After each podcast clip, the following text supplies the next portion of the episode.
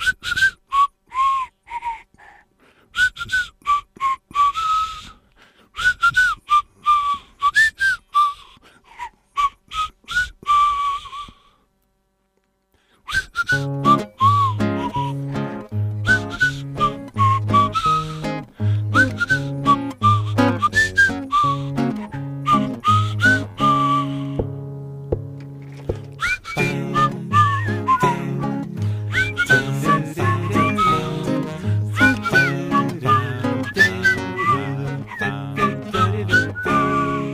Dice Pablito que...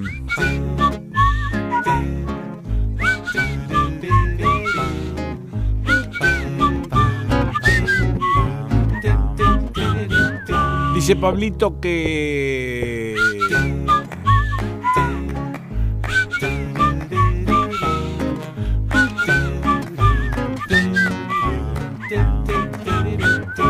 Pablito de Cielito Lindo dice que...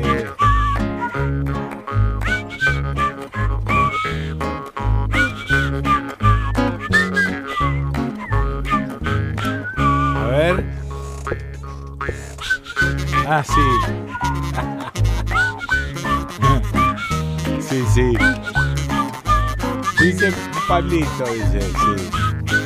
Dice que me cruje la silla.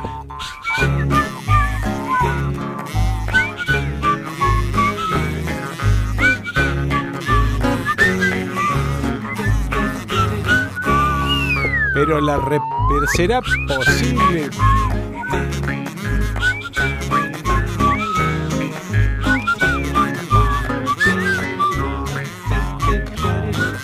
Pero lo único que le importa a Pablito.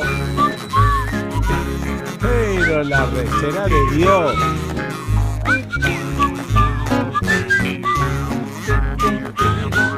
A ver. Ah, sí. Sí, sí, sí. Cruje la silla. Bueno, loco, si les preocupa tanto, mirá, hacen una colecta y me compran una silla nueva, porque esta ya tiene 16 años. Soportando el peso de Don Pessoa. Bueno, pero Pablito, lo único que te importa de este programa es que la silla haga... Ah, Pero no, no, bueno, ta- también puede constituir eh, una, ¿cómo decirte? Un gesto. Un gesto de reconocimiento para aquel que escucha el programa siempre y de vez en cuando oye... claro, y entonces se siente como en casa. El tipo, escuchando el programa, la tipa, también el tipe, escuchando el programa, se siente como, bueno, fíjate, eso es algo acostumbrado. Sí, pero está crujiendo un poco demasiado. Bueno, che, basta, ¿eh? Yo por este programa no percibo eh, nada más que disgusto. No, no, no. Digo, no percibo un mango, pongo todo yo, loco. ¿Qué? Hagan algo, júntense alguna vez. Pero no somos de juntarnos. No, no somos. No digo por el tema de la silla, porque en realidad tengo algún dinerillo como para comprarme una silla. Si no me compro la silla es porque creo que este gesto es un...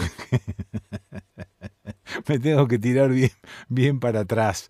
Pero bueno, acá estamos. Buen día. No le dije ni buen día, no le nada, le falta el respeto a todo el mundo como de costumbre. Acá estoy, mi nombre es Enrique Raúl Pessoa, desorientado como caballo en terraza. Sí, desorientado, ¿qué va a ser? Ya te lo dije el otro día. Abro los programas confesando que estoy desorientado. Sí. Y que tengo un, un estrés eh, psico eh, eh,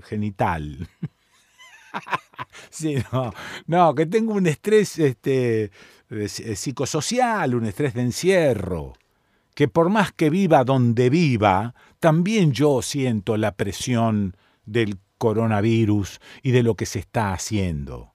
Y entiendo a la gente que rompe el coronavirus y sale y nosotros desde acá adentro los puteamos y decimos son unos irresponsables, pero yo entiendo a aquel que organiza un asado con los amigos.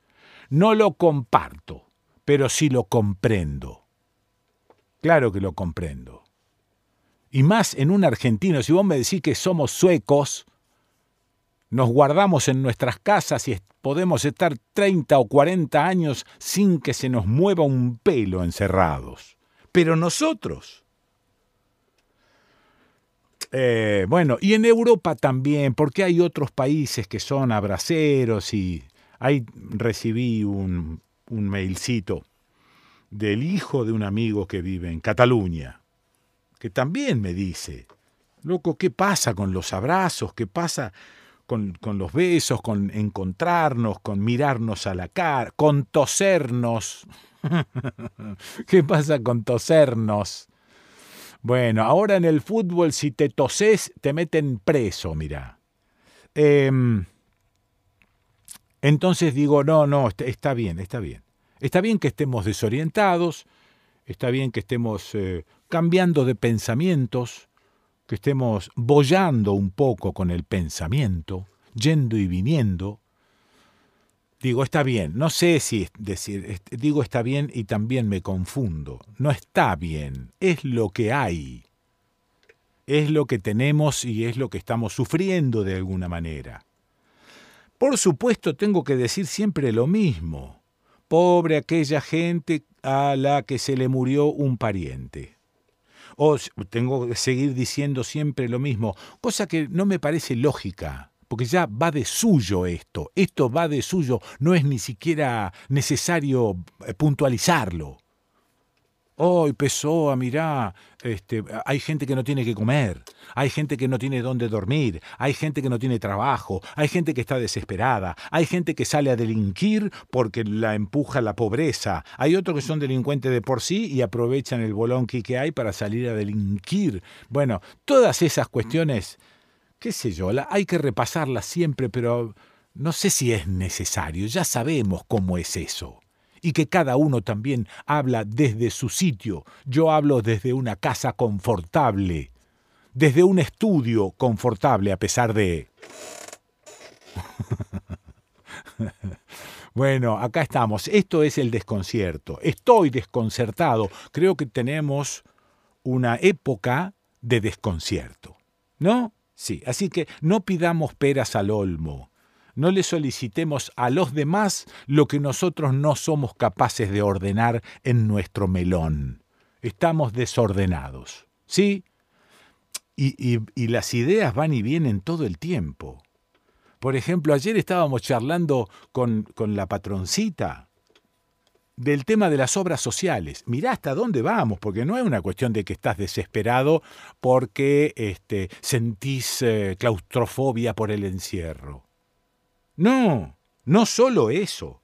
Aparecen otras cosas, otros pensamientos, otras historias que antes no aparecían. ¿Vos sabés la cantidad de gente que dejó de pagar una obra social de 10 lucas, 12 lucas, 15 lucas, porque ya no la podía pagar más? Ya de por sí era un choreo, pero bueno, no importa. Las obras sociales también son negocios de este tipo de vida que llevamos, negocios de este capitalismo. Bueno, ¿qué pasó con esa guita de las obras sociales? Pregunto qué pasó porque casi todos nosotros tenemos, eh, ¿cómo se llama? El monotributo. Sí, ah, porque esa es otra cosa también. En la que te pones a pensar cuando estás al pedo como con una pandemia. Monotributo. ¿Qué invento es el monotributo? El monotributo es para que vos no tengas empleo. ¿Cómo? Claro, el monotributo es para que vos puedas facturar. Yo estoy hablando al pedo como el mejor, pero seguime un poco porque en alguna la voy a pegar. Por supuesto que lo tengo que llamar al contador. Sí, y a la jueza. Pues tengo contador y jueza yo, ¿eh? Discúlpeme. Bueno, tengo que llamarlo al contador para estar seguro de esto, pero no me importa no estar seguro. Mové el melón un poquito y ponete a pensar. ¿Vamos a poner cosas en duda? Ahí está. No tengo nada que denunciar. Tengo que compartir dudas. Cuando vos tenés un monotributo, ¿por qué lo tenés? Para poder facturar. ¿Y por qué facturás? Porque tenés contratos de trabajo por un mes, dos meses, tres meses. No estás empleado, hermano. Hermana, no estás empleado. No es un empleo. Es un contrato de trabajo. Ya casi no hay empleos. ¿Por qué nadie te quiere emplear? ¿Por qué? Porque es muy costoso emplearte porque hay que pagar un montón de cargas sociales para emplearte. En cambio, de esa manera, vos pagas un monotributo, hay un contratito ahí, vos facturás, vos te haces cargo de todo, el empleador, que no es un empleador, es un contratador, lo único que hace es decirte, bueno, dale. ¿Entendés? No se hace cargo de nada el tipo. Y nos hemos acostumbrado a eso. ¿Estaré hablando al pedo? Yo estoy casi seguro que sí. Sí, casi seguro que sí. No, no del todo, pero casi seguro que sí. Eso es, como decía mi papá, es muy feo hablar al pedo en serio. Eh, pero yo no estoy asegurando nada, es decir, estoy hablando al pedo y me estoy divirtiendo un poquito. Y estoy sembrando una duda razonable. No estoy asegurando ni denunciando. Para ello, tendría que dejar de hablar al pedo en serio y ponerme a estudiar el tema. No sé si soy yo el que se va a poner a estudiar este tema, pero estuvimos pensando con la patrona. ¿Por qué el monotributo? Vos sabés que del monotributo que vos garpás hay un mango que va para las obras sociales. Ah, mira, y después las obras sociales, estas privadas, también te cobraban. Digo te cobraban porque seguramente ya te borraste de ellas. Pero resulta ser que tu monotributo sigue teniendo un poquito de guita que el Estado le manda a la obra social privada. Vos renunciaste, sí, está muy bien, pero tu monotributo ¿Te estás ocupando de para dónde va esa guita que vos estás dejando por tener el monotributo? No, no te estás ocupando porque nos importa un pedo eso. Ya está. Como básicamente somos evasores, hacemos esto porque, ay, mira qué bien, esto es posible. Es una guitita que, bueno, después de todo, no importa. Es una guitita nuestra. ¿Por qué no saber a dónde va nuestra guitita? Ese monotributo va a la misma obra social privada a la que vos le dijiste, mira, no te pago más porque no tengo guita. Sin embargo, el no te pago más está, no te pago más. Le seguís pagando, y me hago un gesto, ¿no? Le seguís garpando a esa obra social con tu monotributo. ¿Digo bien? ¿O estoy... Repitan, chicos. Repitan. Es muy feo hablar al pedo en serio. Sí, señor, es muy feo hablar al pedo en serio, pero vos fijate cómo voy derivando lentamente hacia esta cuestión que me interesa mucho, porque ninguno, primero, los argentinos somos evasores. Y la vez que pagamos nos importa un pomo a dónde va esa guita. ¿Cómo nos importa un pomo? A ver, está ese tipo que lo vi el otro día por televisión, muy desagradable, que es el director de las obras sociales privadas, no sé de qué, bueno, este, tipo muy desagradable. Pero bueno, lo estuve escuchando. Y después la compañera me dijo, ese tipo es el dueño de Priti, Priti, Priti. Me empezó a pasar un listado de un montón de obras sociales privadas y encima también es dueño de un canal de televisión, justamente donde lo vi. Y este, bueno, y este... Y entonces digo, todas esas obras siguen recibiendo nuestro monotributo, sí, por más que yo llame a Mother With You Medical y le diga, mire, esas 15 lucas que yo estaba pagando por toda mi familia, basta, no se las pago más. Bueno, señor, dicen eh, prácticamente no dándonos mucha pelota. ¿Por qué? Porque siguen recibiendo la guita de nuestro monotributo. Sigo. Sigo. Y no estoy hablando en serio, ¿eh? porque eh, ya sabes.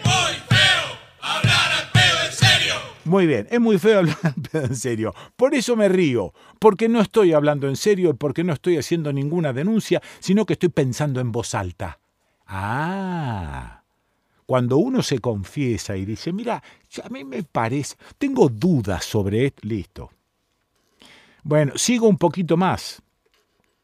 Resulta ser que, por ejemplo, una persona muy allegada a mí renuncia a una de esas obras sociales eh, de 10 lucas, 12 lucas, porque ya no se puede pagar más. Muy bien. Le dicen, muy bien, muchas gracias, pum.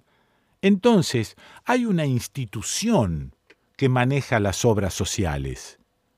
Una institución pública. ¿Es pública? Ah, no, no, no, perdón, no es pública. Esa institución que maneja las obras sociales es manejada por las obras sociales privadas. Es muy gracioso. Este país que yo tengo es muy gracioso, ¿eh? Sí, no sé cómo se llama, instituto, no sé cómo se llama, pero lo manejan las obras sociales privadas. Hacen y deshacen a su antojo y nosotros no nos enteramos de nada. ¿Por qué? Porque estamos ocupados con nuestra desesperación, el encierro, la falta de morfi, la falta de techo, la falta de todo. Pero en el mientras tanto, el Titanic se sigue hundiendo.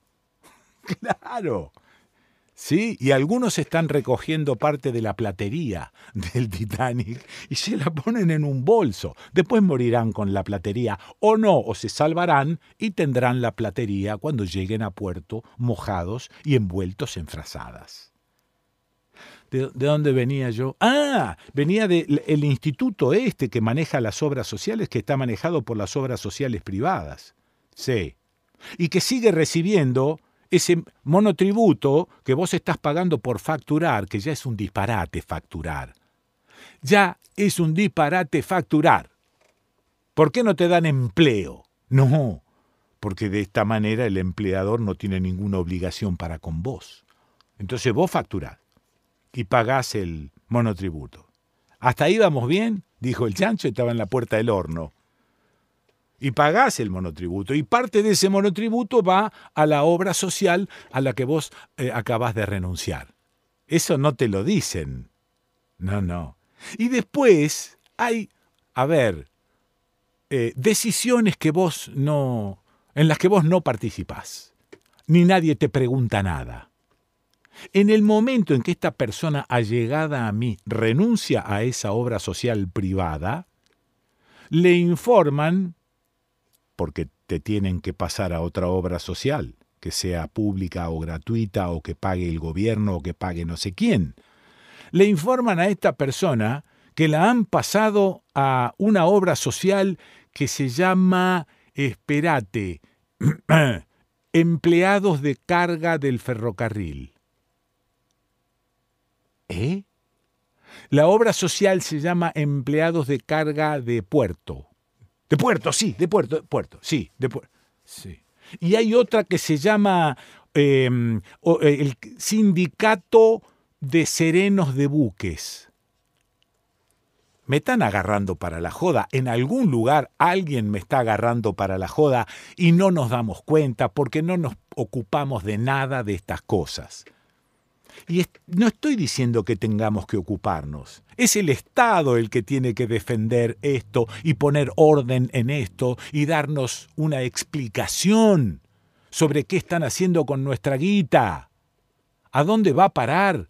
Al sindicato de sereno de buque. Me están jodiendo que hay un sindicato de sereno de buque, pero lo inventaron para, para currar. Lo inventaron para chorear. No me jodan. Eh, estoy con dudas, ¿eh? ¡Es muy feo hablar al pedo en serio!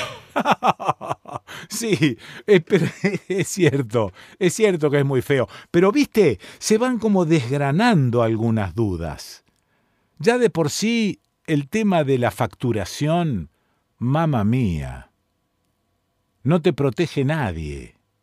Bueno, sí, te protege el Estado con el monotributo. ¿Dónde va la guita del monotributo? ¿Hay una parte de la guita del monotributo que vuelve a esa obra social privada? ¿Quién maneja esto? Un conjunto de obras sociales privadas. No, me está jodiendo. Pero no, no, mirá, te hago escuchar la silla. ¿Escuchaste, Pablito? Sí, estoy hablando de Pablito de los hornillos. Sí, de Cielito Lindo. Bueno, con esto arranqué. Pero después, en este desorden mental que tengo, que tenemos, y del que no sé si vamos a salir alguna vez, a lo mejor terminamos todo desordenado y armaremos un país de desordenado. ¿No seremos ya, sin el COVID-19, un país de desordenado, de mentales? Bueno, no sé, no sé. Pero quería compartir con vos esto. Sindicato de Serenos de Buques. Pero escuchame una cosa. Me hace acordar a cuando yo jodía eh, que había puesto, que había puesto un, un negocio que era la primera fábrica argentina de fundas para arpas. ¿Me escuchaste? y que me iba a ir muy bien. No sé si lo inventé en un programa de radio hace años. Dije, no, no, me va a ir muy bien porque tengo unos dineros que me han sobrado y voy a poner la primera fábrica argentina de fundas para arpas. También me hace acordar a la frase del Cuchi Leguizamón, que gana de volver a Salta para ver el mar. Sindicato de Sereno de Buque, pero me están jodiendo. Ya me están jodiendo con el sindicato de no sé qué, de carga de trenes, suponete. Si no hay trenes, hay siete trenes, ocho, diez. ¿Será posible? No, pero yo coincido con eso, que es muy feo hablar al pedo en serio. Solo estoy estableciendo dudas para, para ver si alguien investiga. No sé, a lo mejor eh, Caro Pórfido, que es la productora de este programa, o, la coordinadora del programa, que es Leda Berlusconi, alguien a lo mejor me da bola y lo llama a Diego, que es el contador, Qué bonito, Diego. Diego y la jueza. Qué dos, dijo el diablo, y se estaba mirando los pies. Bueno, no, viste que viste cómo es esto, no nos ocupamos de esas cosas porque nos parecen secundarias. Ahora estamos todos preocupados para ver si aparece la vacuna. Los rusos dicen que ya la, la descubrieron y que están probando. Bueno, no sé, no sé. De cualquier manera, el virus este ha venido para quedarse un tiempo largo con nosotros, así que aventemos esas ridículas esperanzas de que la semana que viene saldremos a abrazarnos entre todos. No, esto no va a suceder. Ya se ve que no va a suceder. Bueno, en el mientras tanto, en algún ratito del día, vamos a ponernos a pensar en estas cuestiones. Estas cuestiones que son mínimas en este momento, pero que antes también las teníamos como mínimas y no ni siquiera las mirábamos. Insisto, básicamente porque nosotros somos evasores, por eso hay tanto quilombo de impuestos, porque va impuesto sobre impuesto sobre impuesto, porque aprendemos a evadirlos a todos. Entonces, ¿Viste? Basta de señalar para afuera, vamos a mirarnos un poco hacia adentro. Vamos a mirarnos un poco hacia adentro. Ahí estoy hablando en serio y no al pedo. Porque me cuido mucho de esto. Lo otro son especulaciones, pensamientos, cosas a investigar, a ver si es cierto esto que estoy diciendo si es un choreo silencioso que viene sucediendo desde hace mucho tiempo, el tema de las obras sociales. ¿Dónde va a parar esa guita? Porque si yo renuncio a esa obra social privada que costaba un montón de guita, pero me siguen sacando para ella del monotributo y de lo que yo facturo, eh, no renuncié del todo a esa obra social. Y si quiero renunciar a esa obra social, no sé bien cómo es.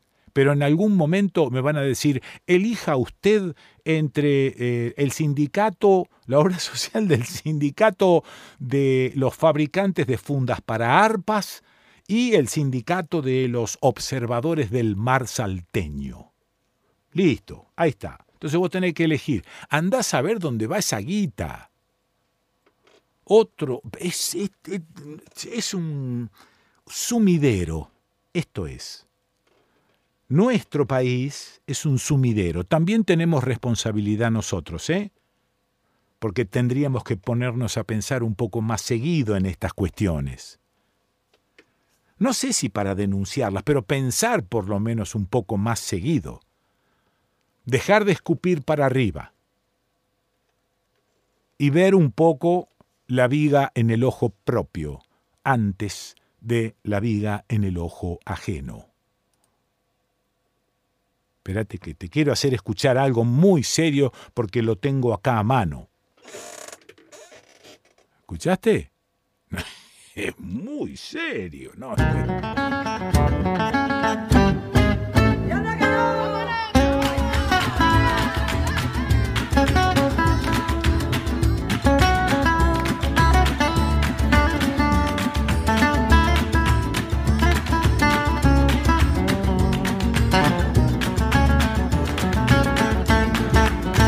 Dale, facturá, facturá nomás. Pagá el monotributo. Te iba a decir una guarangada. No, no. Pagá el monotributo, pero tratá de averiguar a dónde va.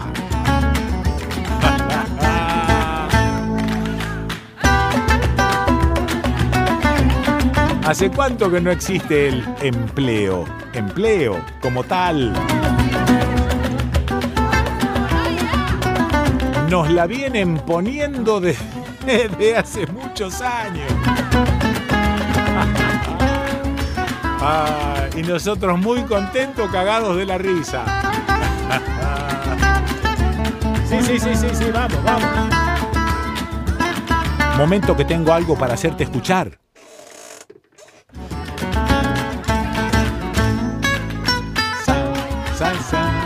Señoras y señores, esto es el desconcierto. Hace como años que se hace este dignísimo programa y, parece como que yo no envejeciese. ¿Qué decís? Sí, ¿no ves que tengo la voz fresca, cristalina, eh, ebúrnea? ¿Ebúrnea? ¿Qué es ebúrnea? Prístina. María Prístina. María Pristina. Bueno, fíjate el staff de este dignísimo programa que se emite desde hace... Mirá, no me hagas hablar. Porque alguna vez hubo una interrupción en el programa. Me fui en moto al Machu Picchu con, con Diego Cataudela, otro, pero la... No, mirá, ay Dios y después con Luciano de Gatica en moto hasta a dónde fuimos hasta Florianópolis a visitar a la hija pero vos estás en pedo Repito la frase del cabezón Badía. Vos en moto, justamente en moto hace falta que ser una persona equilibrada. ¿Cómo lo extraño ese cabezón? Bueno, el staff de este dignísimo programa, Lucila Pessoa, que nos lleva a recorrer los museos, Daniel Feierstein nos despabila y agita la conciencia, Fede Yáñez nos analiza el juego, eh, María Cristina Migone nos traduce arte del viejo continente, Martín Leguizamón nos rompe la ola de la historia, Raúl Bigote Acosta nos rompe el hielo desde Rosario, María Iribarren nos acerca a la movida cultural, Diego Genú nos trae a la coyuntura política Pancho Mondino nos trae el cuento de cada semana. Fernanda Nicolini nos aconseja qué leer, nos mete en las curiosidades de la ciencia. Adriana Marcus nos reorienta la veleta. Alejandro Raymond nos acerca historias y abstracciones. Catalina Pessoa nos ayuda con las nuevas plataformas. El Pepe Esteves nos trae historias de tangos y milongas. Diana Cordon nos ordena el melón pobre, ¿no? Manolo Gallero nos achica la brecha. La colaboración colaboración permanente de Diagonal 8, Grupo Soporte de La Plata, Adrián Badino, Streaming Internacional, Sebastián Fernández es un eternauta, Julio Villarroel es un multijugador, no sé bien a qué juega, pero es un multijugador, Caro Pórfido producción y continuidad. Nico Tomé, arte visual, desarrollo web. Leda Berlusconi, producción, coordinación general. Quique Pessoa, hace lo que puede. Podés escuchar o descargar los programas en www.eldesconcierto.com.ar. Podés escribirnos a nuestro mail, eldesconciertodequiquepesoa.gmail.com. También dejarnos mensajes en los chats de Facebook e Instagram. Y si sos chapao la antigua, aguantá que termine la cuarentena porque están llegando las encomiendas, ¿no? ¿O sí? Sí, sí, no están llegando ni encomiendas ni cartas. Nos quedamos en casa, por eso transmitimos desde casa. Estamos en San Martín 439, San Marcos Sierras, código postal 5282.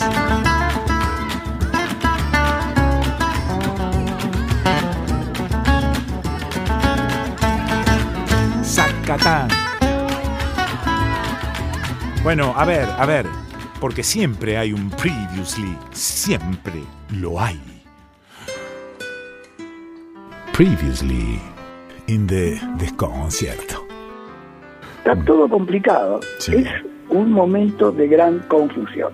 Yo vivía en el bosque muy contento. Previously, Y se la sigue mirando con desdén claro.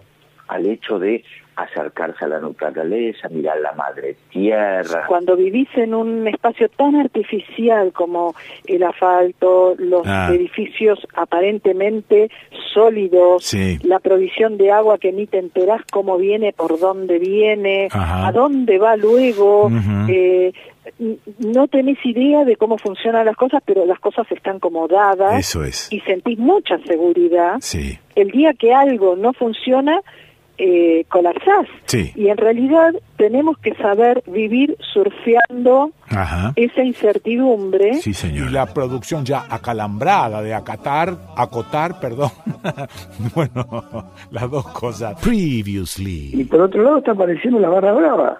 Desaparece un chico en Bahía Blanca hace más de dos meses y medio y no se sabe nada. Sí. ¿Cómo puede ser? Sí, sí, sí, sí. Supuestamente tenemos Mm. no sé cuántos servicios de inteligencia. Nosotros tenemos que exportar 3 toneladas de soja Sí. para poder importar 300 gramos que pesa un iPhone. Ah, ¿Entendés? Sí, o sí, sea, vamos. hay una relación Vamos. 10.000 entre el gramo que exportamos y el que importamos. Eso es. Y eso es valor agregado que uno agrega a, la- a- a lo que uno produce. Eso es. Si, no, si nosotros no comprendemos que tenemos la capacidad de cambiar esto Ah. y no apoyamos ese cambio, Sí. no desarrollamos la ciencia y la tecnología Sí. para lograr ese cambio, Sí. realmente esa ecuación Ah. nos tira, pero no, no, nos hunde. Cuando mirás algunas sociedades interdisciplinadas, te dicen, ah, porque es una dictadura. Eh, y- Mm. y por caso China. Sí. Eh, no, son hábitos, son costumbres. Claro. Hay sociedades que son hiperdisciplinadas porque porque son sociedades con culturas milenarias Sí. y miran miran la autoridad de otra manera. Yo no Sí. digo ni que esté bien ni que esté mal, pero Sí. miran la autoridad, miran el tiempo de otra manera. Sí. Que, por ejemplo, una chica embarazada eh, cursa todo su embarazo sin haber podido conseguir un turno para hacer lo que la medicina llama control de embarazo y que Ah. me gustaría rebautizar como acompañamiento Claro. empático y cuidadoso de la gestación. Sí, sí, sí, sí. Vuelvo al bosque. Estoy contento de ver la la la la la In the desconcierto. la la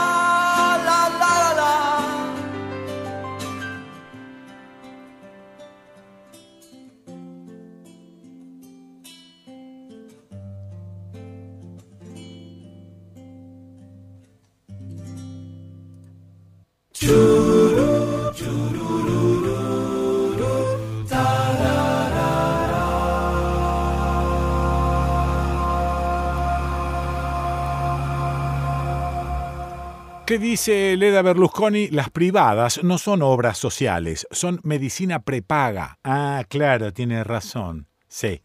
Menos mal que yo no estaba hablando en serio, ¿no? Eh, Que estaba dudando, digo, por eso me pueden eh, eh, enmendar la plana.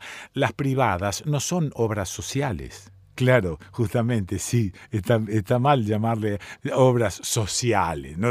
Son medicina prepaga. Muy bien. ¿Qué sigue? Eh, me siguen enderezando la plana. El pago de la obra social lo decide el contribuyente. Podés pagar, no pagar. Podés elegir la obra social. El concepto obra social es sindical. Los privados son servicios médicos, insiste la tía María. Em, ¿Qué más? Ya los oyentes, que dice, mandaron los datos de la obra social, de los serenos de buques, que por supuesto existe. Ah, Yo no dije que no existía, dije que me están agarrando para la joda. Nada más. Em, de los serenos de buques, que por supuesto existe, y te van a llamar sus abogados y te van a, cl- a clavar un juicio. Ya avisó también la tía María. Pero la puta será de Dios. Yo tengo un reniegue tras otro. mira. Escuchá.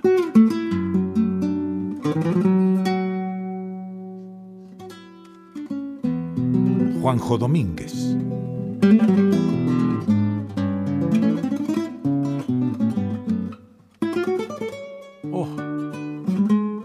Se llama Berretín. Está con Julio Pane en el bandoneón. Ahí va, Cadícamo, Pedro Laurens. Escucha, escucha.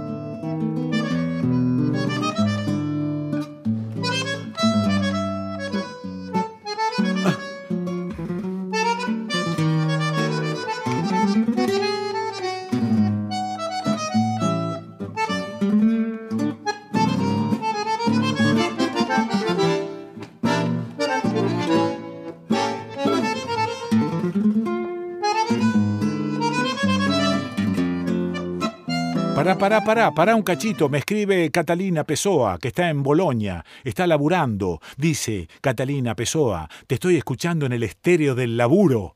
¡Wow! Te quiero. Yo también te quiero, Catu. Estás sonando en Bolonia, dice Catalina. Poné fuerte, Catu, que te mando de nuevo berretín desde cero. Mirá, ahí va. Poné fuerte que esa gilería tana que escuche berretín de Cadícamo y Pedro Laurens. Primero la viola de Juanjo Domínguez, después se manda Julio Pane con el bandola.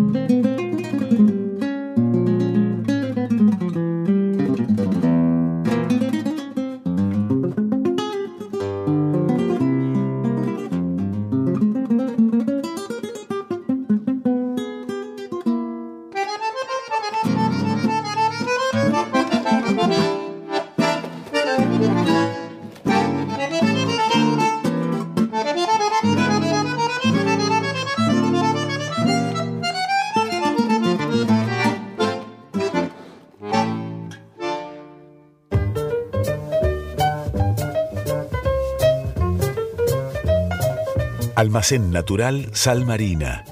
En nuestra tienda podrás comprar productos naturales de calidad, infusiones orgánicas, alimentos sueltos, cosmética bio, complementos nutricionales, alimentos para diabéticos, para celíacos y también para eh, gorditos. Los productos ideales para mantener una dieta sana y equilibrada. Lleva salud a tu casa. Almacén Natural Sal Marina. Encontralo en Valle Hermoso, Punilla, Córdoba, con Salvi 192, frente a la plaza, a una cuadra de la IPF o en internet almacensalmarina.gmail.com en Facebook Almacén Salmarina. Ver no me para creer. Si lo veo, visto. no Bien, lo creo. veamos. Y mañana nos habría vemos. que ver. Bueno, nos vemos. Nos Nos vemos vemos. mañana. No perder de vista, no perder la vista. Y habría Nos que ver. vemos mañana. Bueno, nos vemos. Más de 48.000 argentinos ya fueron operados gratuitamente de cataratas y terigium gracias a Operación Milagro. No me No acuerdo. lo creo. Eh, Ahora, ayúdanos a construir el Hospital Oftalmológico Dr. Ernesto Guevara. Coopera con tu donación en esta campaña solidaria www.operacionmilagro.org.ar Bueno, nos vemos. Nos vemos. Teléfono 0351 472 4582. Bueno, nos vemos. Nos vemos. Hay que ver. Si lo veo, No perder de vista, no perder la vista. Mañana. ver para creer. Si te lo veo, no me acuerdo. Eh, mañana nos vemos. Bien, veamos. Con esta cebadura no vamos para ningún lado. Hay que cambiar la hierba, hay que cambiar que el mate está lavado. Acompañá el proyecto YPA. Consumí yerba YPA. Encárgala por teléfono al 011 4958 0679 o por mail info arroba ypa con j eh, gpa.com.ar info arroba ypa.com.ar en Facebook tienda YPA 22 años reclamando un precio más justo. El mate está lavado, compadre, el mate está lavado. Distinguido público, con ustedes los niños cantores de San Marcos Sierras. Un, dos, tres. El desconcierto. ¿Y qué le pareció, don Roberto? Y vos tenés que cantar, viejo, porque vos cantás bien.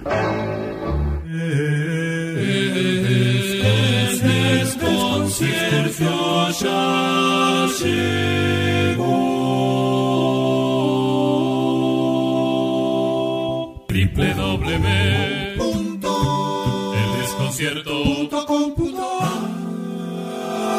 Y sí, lo sabemos, esta pandemia es eh, global y, y es mucho peor en aquellos países donde algunos se encargan de ayudar a la pandemia en lugar de combatirla.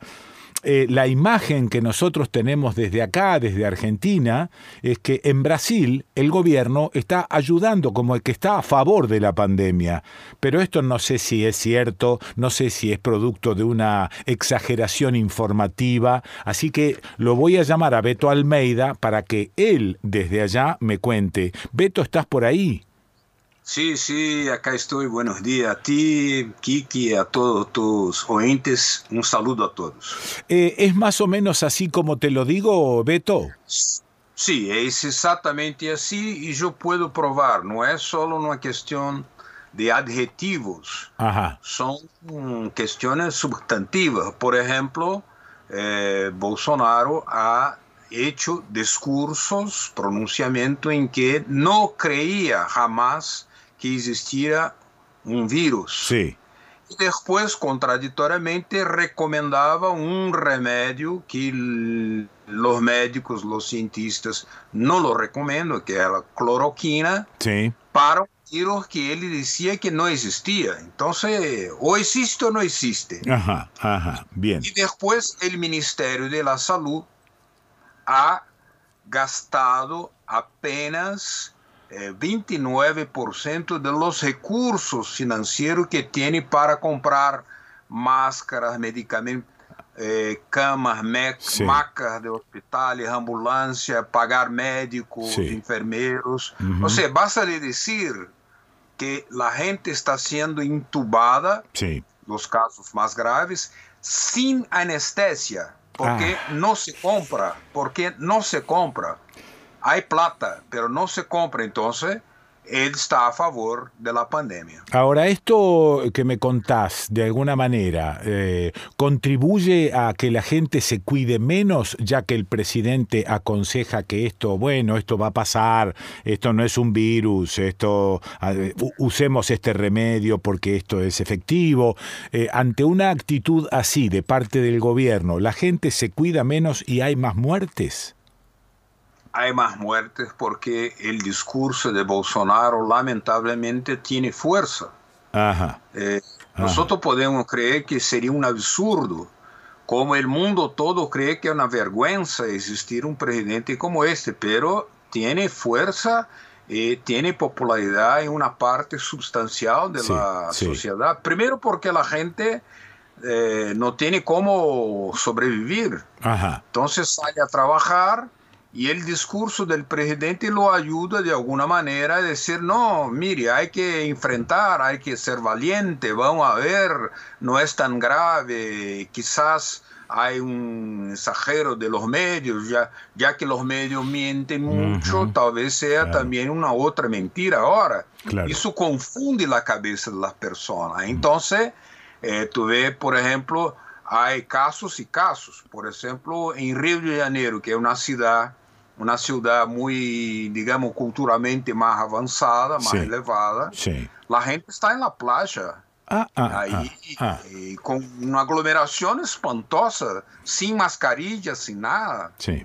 Y eso en la zona sur de Río de Janeiro, que es lo, lo- lo- el ambiente más culto del país. Ajá. ajá. Entonces, es una cosa gravísima porque estamos en una situación. Cuando la otra vez que hablamos, yo te dijo una, una imagen de un Maracaná lleno de cadáveres, ¿te acordás? Sí, sí, me acuerdo, me acuerdo. Es muy duro, ¿no? No es, no es hacer frases, no se trata de hacer frases. Sí. Es porque tú imaginas un estadio, el mayor del mundo, con eh, muertos, Sí. lleno de muertos. Ujú. Entonces estamos cerquita, ya estamos con 96, 97 mil muertos Sí. y, y- y vamos para ahí sin ninguna perspectiva de no ser el acuerdo que Brasil hecho, ha hecho con, con China para mañana empiecen los testes con la vacina de China acá en Sí, Brasilia sí, incluso, sí. São Paulo, Brasilia, Mm. institutos estatales. Y también Brasil debe comprar la vacina, la vacuna, la vacuna Sí, de, sí. de Rusia. Sí. Eh, Beto, Ahora eso no, no hay- quería, no que- quería preguntarte sobre la actitud de los medios de comunicación en general. El primer momento fue de hacer una especie de sensacionalismo mórbido. Ajá. Y cambió la grade, la grilla de la comunicación, la televisión, dio bastante información. Después vio que no tenía cómo, ¿no? Incluso los anunciantes han presionado, porque los anunciantes quieren volver a trabajar. Claro. Entonces fue haciendo una inflexión de hacer la advertencia, la cautela, pero al mismo tiempo cambiar otra vez la pandemia, pero es tan fuerte, tan fuerte cuando te llega a casi 100 mil muertos que no se puede tapar, Claro. no se puede eludir, Sí. no se puede, digamos, dejar de ver que es una cosa de una gravedad que no paró, e incluso hay hay, hay más gravedad por esperar. Hay cosas peores que están, por, están por ocurrir.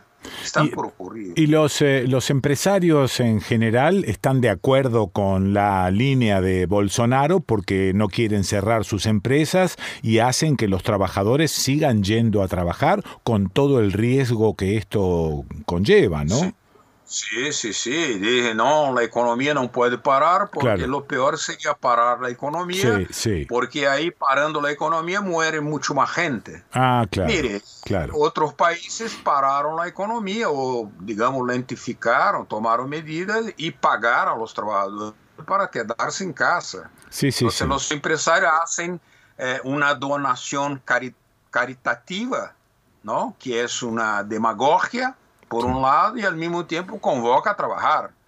Pero la gente para trabajar tenía que tomar un tren que es superlotado, un, un autobús que es Claro. superlotado. No hay cómo. No hay cómo. ¿Y hay algún, Entonces- hay algún sector que esté, digamos, este, en contra de la postura de Bolsonaro y peleándolo seriamente?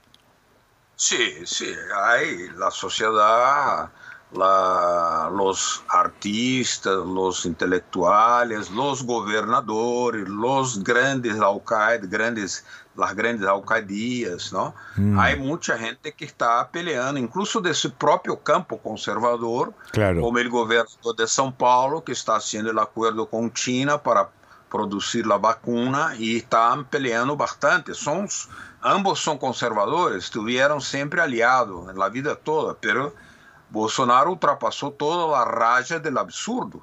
Entonces ese tipo vio que no podía, eh, el gobernador de São Paulo, que tenía que tomar otro camino, entonces tomó otro camino.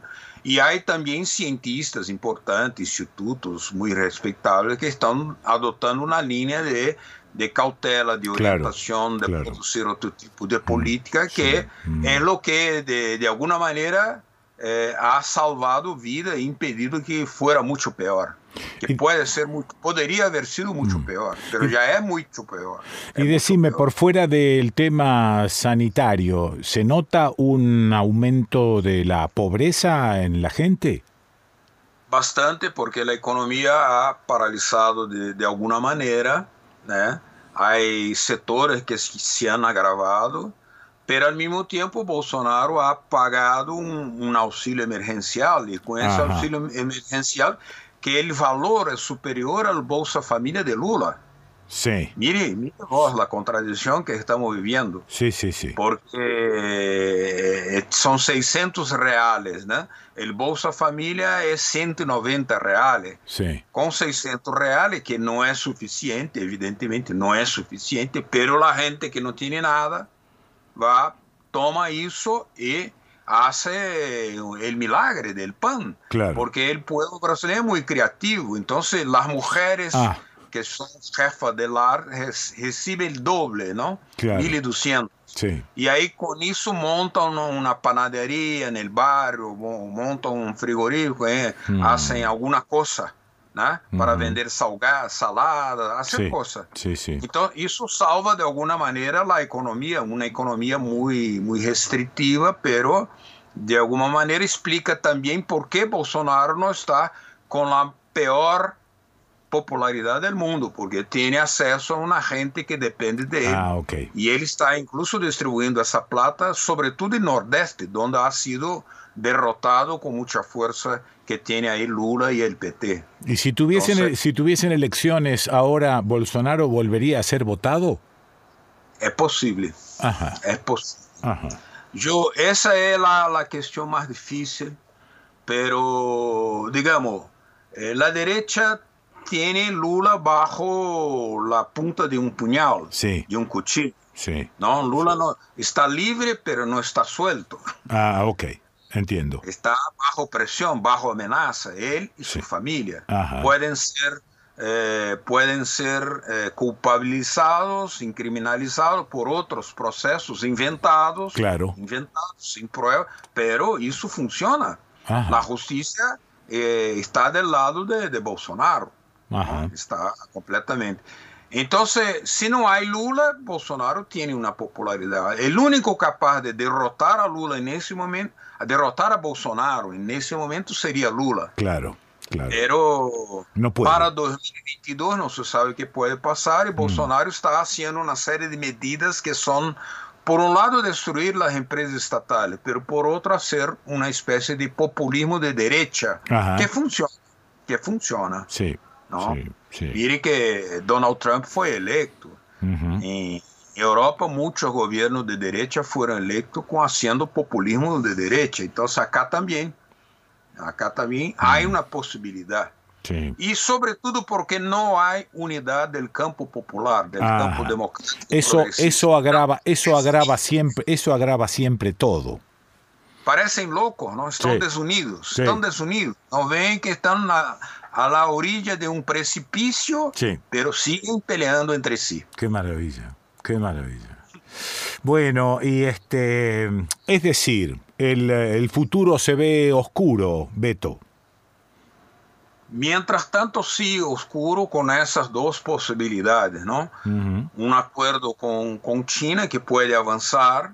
China está dispuesta a hacer eh, la vacunación amplia Sí, acá en Brasil. sí. Tal vez un acuerdo con Rusia. Incluso yo leí hoy que la vacuna rusa va para Argentina también. Sí. ¿no? Entonces hay que... Eso es- sería una manera de... de- porque fuera eso, eh, por la cultura de la gente, acá no funciona. Acá no funciona porque tú tienes el presidente diciendo no hay gripe, no hay virus, no hay pandemia, Sí. hay apenas una gripecita. Entonces, eh, y ese hombre tiene popularidad. Claro, claro, claro. Era un loco, es, sí, Mm. pero tiene popularidad. No se puede decir que no. Se puede detestarlo, pero Sí, claro. hay gente que quiere, ¿no? Beto, eh, bueno, te agradezco este, bueno, este ratito, no sé si agradecértelo o, o putearte por, las por las informaciones que me traes, pero bueno, es lo que hay y, y hay que tomarlo como lo que es. Eh, te agradezco muchísimo. Es dura la cosa, pero no hay otra manera de Sí, ver cómo sí. es la realidad. Sí, ¿no? sí, sí. Y Bueno. pelear, Bueno. pelear en defensa de la vida. Abrazo Pelea. grande, Beto, abrazo grande. Abrazo. Chao, chao, gracias. Chao, chao, gracias a Abrazo. vos. Muito obrigado, muito obrigado. Eh, bueno, lo escuchaste a Beto Almeida y escuchaste también cómo está Brasil en este momento. Respecto de nosotros también, si querés, si querés echar una mirada comparativa, aunque las comparaciones, la verdad, siempre dijeron que son odiosas. Pero bueno, en este caso también, creo. Así está Brasil según la mirada de Beto Almeida. Aquí, eh, en el desconcierto.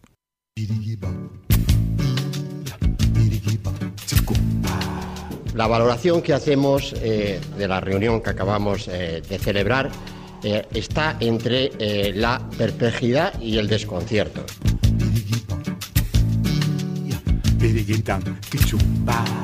Eh, quería, quería, quería. No, no, bueno, tengo, tengo un- un- una sábana, tengo una secuencia dentro del programa, pero la quería interrumpir nada más que un segundo, porque algo me llamó la atención. Recibí eh, un, par de mails donde me enderezaban algunos mm, conceptos que yo estaba dudando durante la apertura. La tía María Iribarren, a quien vamos a escuchar después o mañana o el sábado que viene, no sé bien si está hoy. Eh, y, y también a doña Leda Berlusconi, que es la coordinadora general de este programa, pero no aportaron nada más que eso. Digo, a ver, hablé media hora al pedo en la apertura, no la pegué con nada. Nada les movilizó como para decirme, mira, eh, parecería ser que tal cosa. No, no, no, no. Nada más que mandaron dos endereces. Me parece que está bien lo que mandaron, pero me resulta incompleto. Me resulta medio eh, pobretón. Eso quería decirte.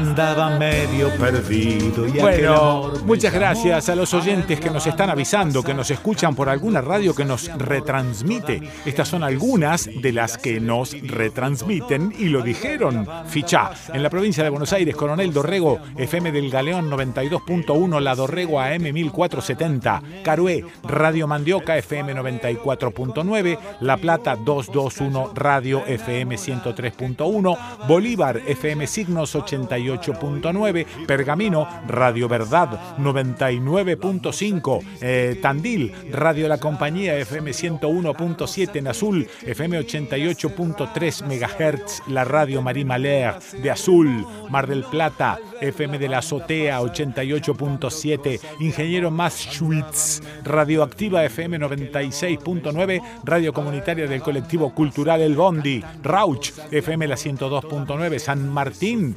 Radio Atómica FM 106.1 y en Mendoza, en La Paz, FM Nuestra 95.1 en la provincia de Between Rivers, Entre Ríos, en Concordia, FM 97.3 Radio UNER, Concordia, El Cimarrón, Departamento Federal, Radiovisión San Isidro 101.1 FM y en San José, eh, la, la 106.3 FM, desde el Centro Cultural La Botica, en Paraná, Radio UNER, Paraná, FM 100.3, Radio Comunitaria Barriletes FM 89.3, en Villaguay, Mesopotamia, FM 97.1, La Meso, en Maciá, Radio Municipal Maciá, FM 87.9, en la Ciudad Autónoma de Buenos Aires, Radio Música Internacional desde San Telmo. Y hay una culada más de emisoras que siguen cantando cosas de amor. Y a pesar del ruido de la silla.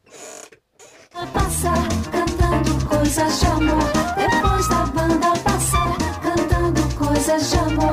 Depois da banda passar cantando coisas de amor.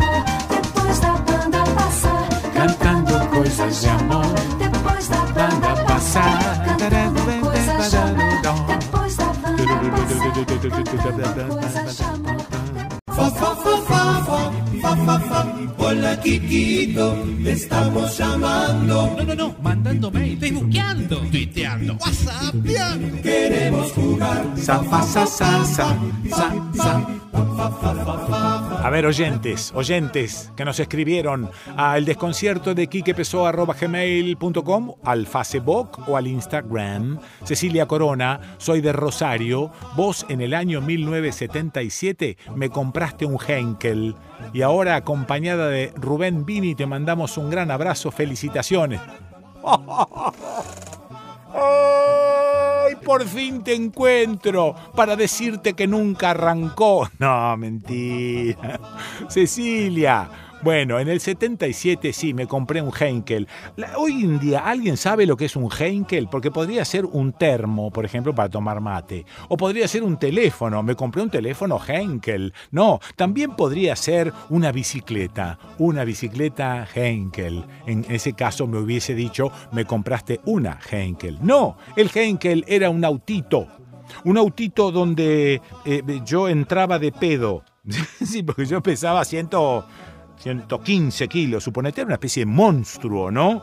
Sí, los años me fueron arrugando y achicando, pero yo era una especie de cosa gigantesca, pero era un autito para dos personas, es decir, que era para mí solo.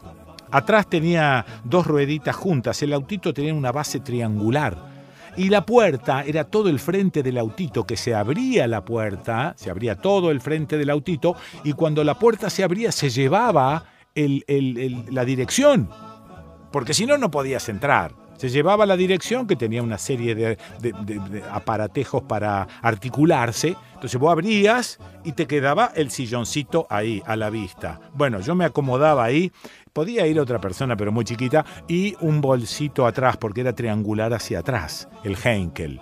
Decían en aquella época que eh, estaba hecho, digamos, el motor, que tenía una cosa llamada Dinastard. Seguramente algún, algún viejo me está- estará diciendo, claro, tenía Dinastard, que, que no sé si era una especie de arrancador del motor o si era un cargador de la batería. Bien no me acuerdo, pero tenía Dinastard. No, no tenía un generador. Sí. A ver, bueno, lentamente me voy acordando, pero él, me dijeron que el motor era el motor de arranque de los viejos aviones Henkel, seguramente alemanes, que sobraron de la Segunda Guerra. Sí, como después también apareció un autito, pero no era triangular, iba uno delante del otro en una carlinga de Messerschmitts, que era la carlinga del avión Messerschmitts. Y quizá también el motor era el motor de arranque del avión Messerschmitts. Bueno, no, era una belleza total, me divertí mucho con eso, Cecilia. eh, maravilloso, pero daba mucho laburo también, había días que no arrancaba, era, era, era complicado. Eh, yo tenía un amigo que por mi tamaño eh, me decía que yo no me subía al Heinkel, me lo ponía y cuando me bajaba, no me bajaba, me lo sacaba. Claudio Dante Rosso, buenísimo el artículo sobre los humedales del Paraná. Susana Osherov, excelente descripción de nuestra historia destructiva de los humedales. Gracias. Luis Albornoz, abrazo Quique querido. Te escucho desde el campo en Victoria con el humo de la isla. Lidia Verónica Repetti, te saludo desde Escobar, provincia de Buenos Aires. Patricia Fernández, les envío el enlace de un debate sobre el tema de los chanchos chinos que me parece puede interesar cariños. La producción dice, nos dejó el enlace al podcast en Spotify del programa Cosas con Alejandro Berkovich, donde se debate la instalación de fábricas industriales porcinas, negocio peligroso u oportunidad de desarrollo, se pregunta. Patricia del Villar, cada programa es de un aprendizaje inigualable. Debería primar el valor de la naturaleza, de los animales, plantas y humanos por encima de lo económico. ¿Habremos aprendido algo con la pandemia? ¿Qué medidas de protección tenemos? Y a los responsables de la destrucción de la naturaleza, castigo con multas onerosísimas para que no sigan depredando. Abrazo enorme desde Puerto Madryn, Chubut, Patagonia, Argentina. Paula Silvero, te escucho todos los domingos desde la repetidora de Villa General Belgrano, Córdoba. Infinitas gracias por existir. Saludos, Carolina Tore. Los programas de este año, ¿dónde se pueden escuchar? Solo encuentro el último en la página. Saludos a todo el equipo del Desconcierto, la producción a cota presurosa, ingresando en la página www.eldesconcierto.com.ar debes cliquear donde dice escuchar o descargar. Ahí se abre a una nueva ventana y tomás la opción descargar de MP3. Se abrirá la lista de todos los programas emitidos en, en 2020. Edgardo Ariel Esteves, esta semana me llegaron unos libros que adquirí de Alejandro Raymond. Buenísimos. Eh, sí, lo de Alejandro Raymond es eh, aparte. Hoy te voy a leer algo de Ale Raymond. También te voy a publicitar algo donde contactarte para comprar los libros de Ale Raymond. Es un genio, Ale Raymond. Qué bueno fue poder encontrarme con vos, Quique. Te escuchaba no sé en qué radio de Buenos Aires mientras trabajaba reparando mi casa en la que ahora vivo. Eras y sos ahora nuevamente mi compañía. Gracias totales. Se me terminó la cortina. Pone otro cachito, a ver si podés. Sí. Eh, Martín Cacabelo Santa Cruz. Abrazos cordiales desde la Puglia, sur de Italia. Caramba, estamos en el sur de Italia, en la Puglia y también en Bolonia, en una heladería donde labura Catalina. ¿Qué Catalina? Pessoa, Catalina Pessoa.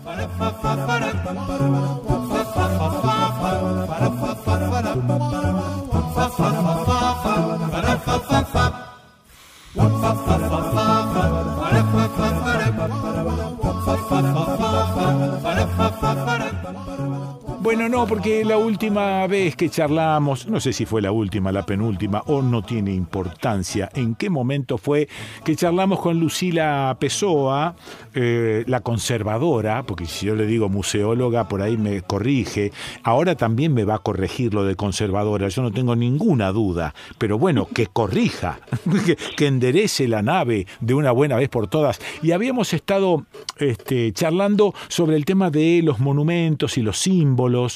Y, este, y yo, bueno, le había comentado que habíamos pasado frente a una estatua de roca y entonces yo dije, ¿y este hijo de una gran puta? Tiene una estatua todavía, papi, eh, los objetos no tienen la culpa. Y entonces ahí me puse este, a, repensar algunas eh, actitudes que uno tiene frente a estas cuestiones y este bueno terminé estableciendo un plano de duda después lo charlé, charlé con Diana Cordon y Diana Cordon decía, no, no, no, para un poquito. decía, no, yo no puedo tener el símbolo de esta cosa.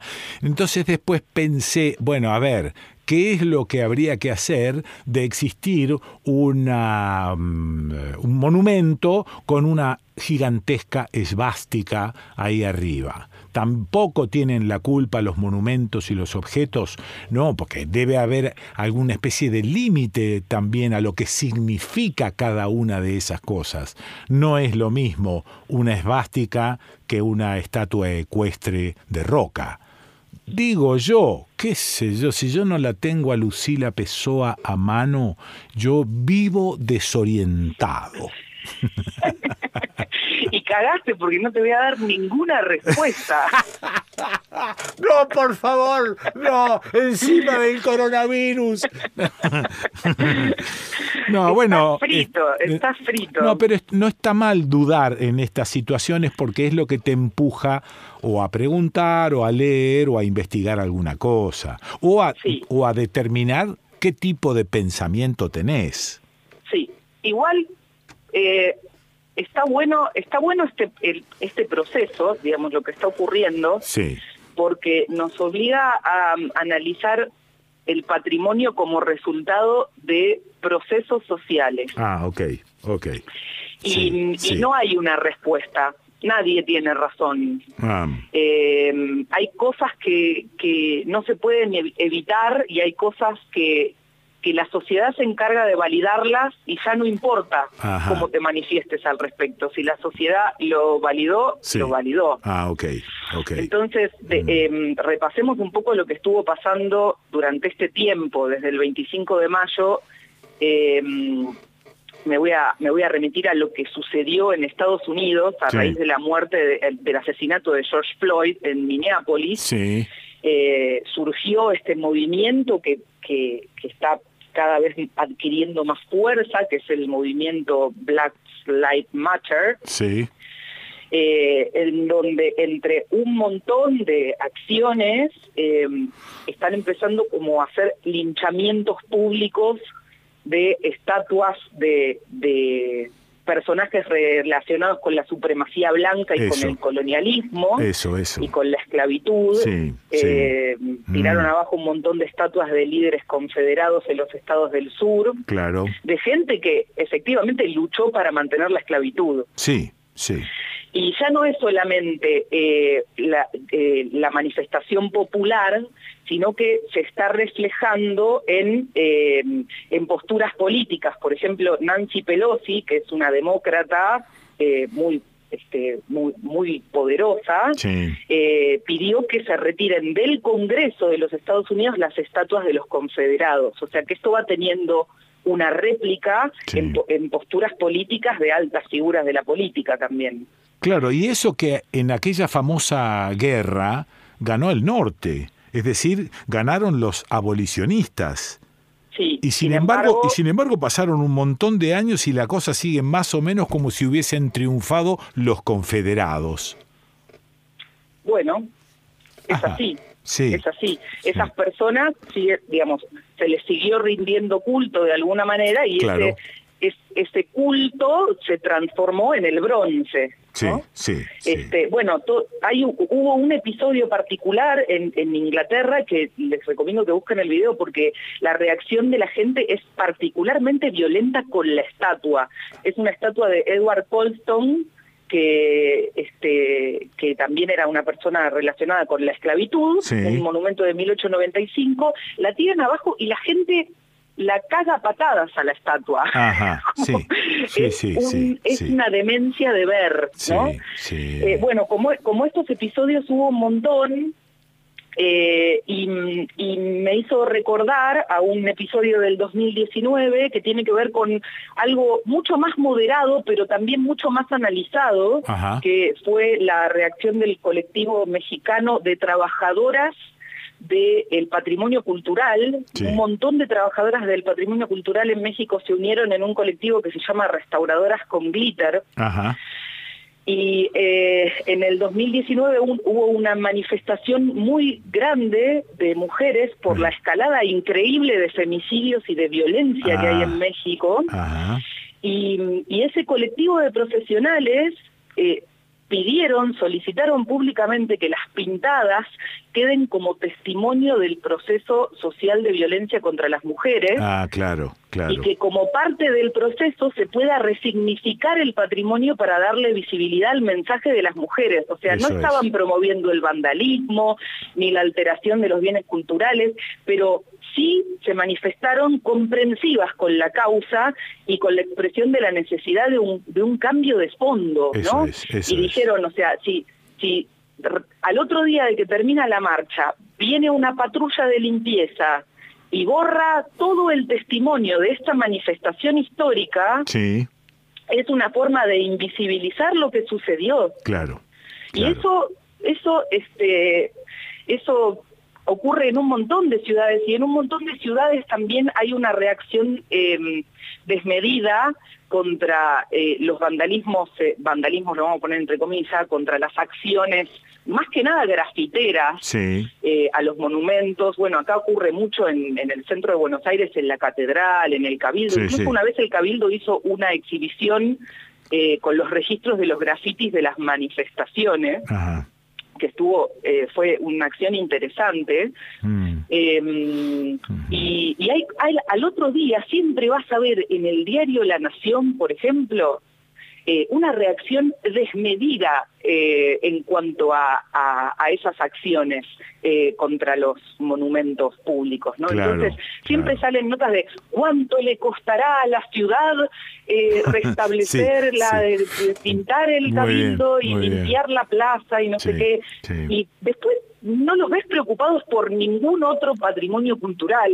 Ajá, ajá, ok. Eh, sí, o por ni- por ningún por ninguna otra este sí, por ningún otro caso digo no sí, sí. entonces eh, bueno hay como muchas cosas que, que analizar y por eso digo que no hay una respuesta porque es algo que está ocurriendo Ajá, ahora no ajá, sí. este, tenés la- las, eh, las acciones extremas como el linchamiento público de monumentos, eh, absolutamente justificado debido a la escalada de violencia eh, contra, contra los afroamericanos, o sea que está haciendo una locura total en Estados Unidos y hay Claro. levantamientos en un montón de lugares y marchas sí. Es decir, ya, masivas. ya no es una resistencia a la memoria o a algún recuerdo, sino a algo que está sucediendo ahora. está sucediendo ahora y Sí. eso es, o sea, no, no, no, no vale mucho la pena detenerse a analizar Sí, eh, en, sí. en este momento si el monumento podría permanecer pero podría ser intervenido simbólicamente Claro, y entonces, claro. o sea, No, la no. gente está enojada, Y no la hay, gente claro, no hay espacio para la discusión ahí. no hay espacio para la discusión, si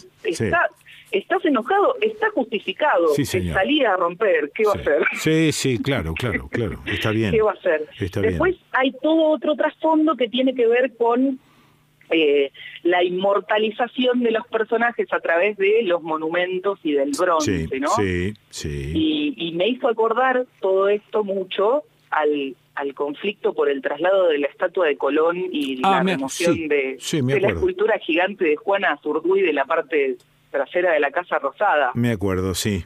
Me acuerdo en ese momento, bueno, fue la, la, la gran escultura de, de Juana Zurduy fue inaugurada por, por Cristina y por Evo Morales en el 2015.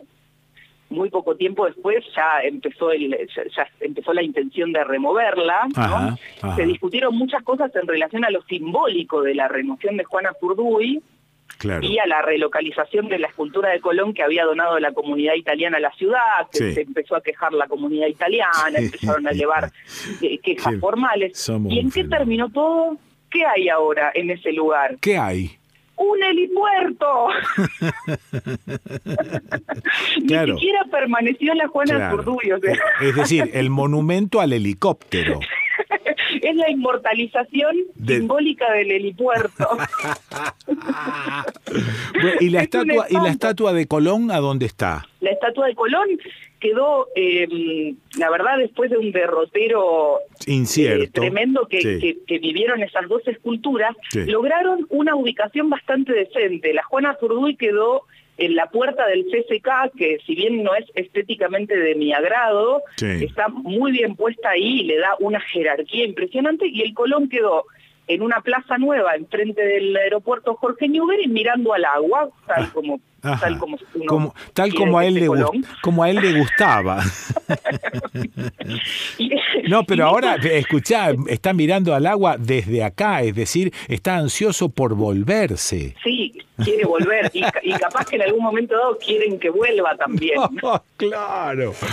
Pobre Colo, pobre Cristóbal, déjame de joder. Es muy loco, es muy loco. O sea, la- las, las, estas representaciones de Sí. personajes a, la a lo largo de la historia, evidentemente van teniendo diferentes derroteros. Claro, eso, bueno, claro, claro. eh, este, se, se puede hacer una observación, digamos, macro y decir, ah, bueno, esta estaba acá, después Sí. la sacaron de acá, acá pusieron esta, pero esta ahora ya no es, Claro, no es pero válida. va dependiendo, va dependiendo de las olas histórico-políticas. Por eso, por eso este, la importancia de, de- de enfocarse en el patrimonio como resultado de, de un proceso social, ¿no? claro, y claro. esto me hizo acordar también, vos te debes acordar de sí. cuando lo conocimos a Andrés Cerneri, Ajá. el escultor allá Por el 2009, que estábamos en Radio del Plata, Ajá. que vino a presentar su, su proyecto de la gran escultura de la mujer originaria, ¿te acordás que Sí, las llaves? Sí, bueno, señora. lo mismo hizo en el monumento al Che Guevara de Rosario, con el mismo sistema de recolección de bronces.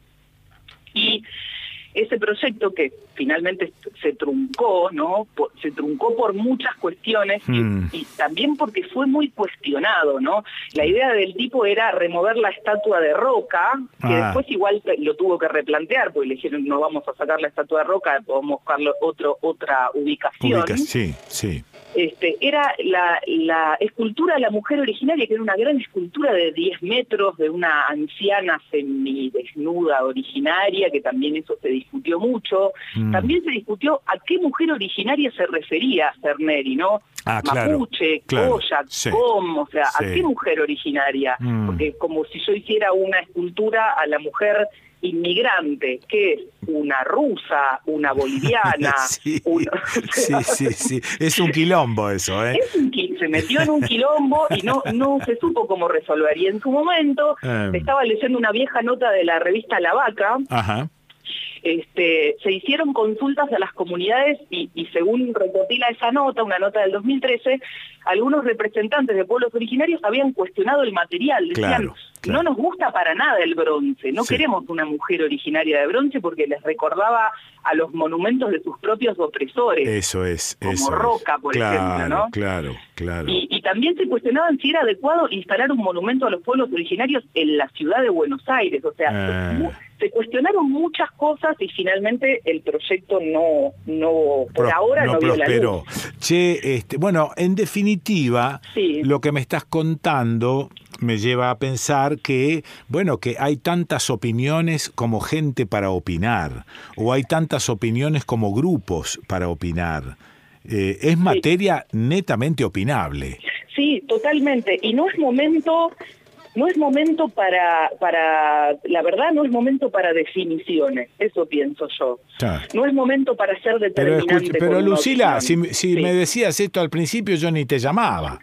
Escúchame, además vos andás diciendo por ahí que yo te digo los objetos no tienen la culpa, ahora vas a tener que decir, mi hija me dijo que capaz que sí. Me quiero, todo. me quiero matar, no sé por qué te creo. No, ¿sabés por qué? Porque te quiero, por eso te creo. Ah, Enrique. Ay, Enrique. bueno, eh, Bueno, sí, está bien, esto, está bien. un está bien. quilombo. No, está bien, está bien. Me, me, me queda claro que es materia opinable. Esto es.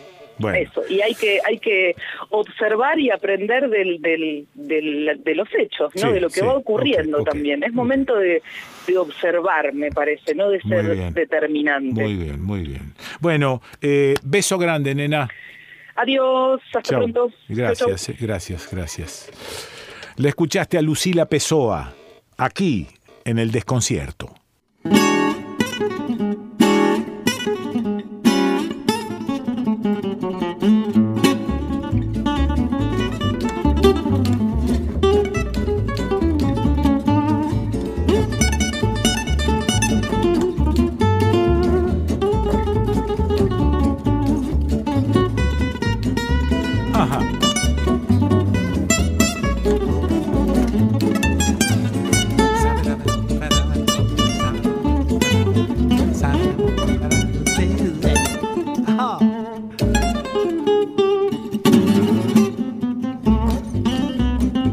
Tema se titula Indeciso.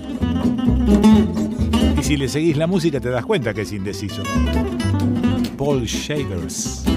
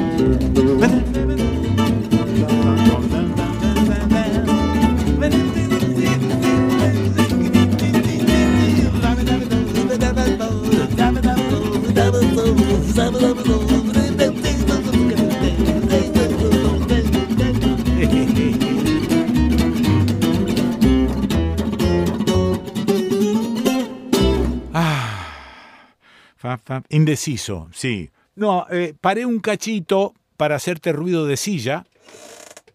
Muy bien, porque esto de alguna manera nos acerca. Y para pedirte disculpas, como oyente. Te tengo que pedir disculpas como oyente. No por la apertura y por haber hablado al pedo. Y... Estas cosas a mí me divierten. No por eso.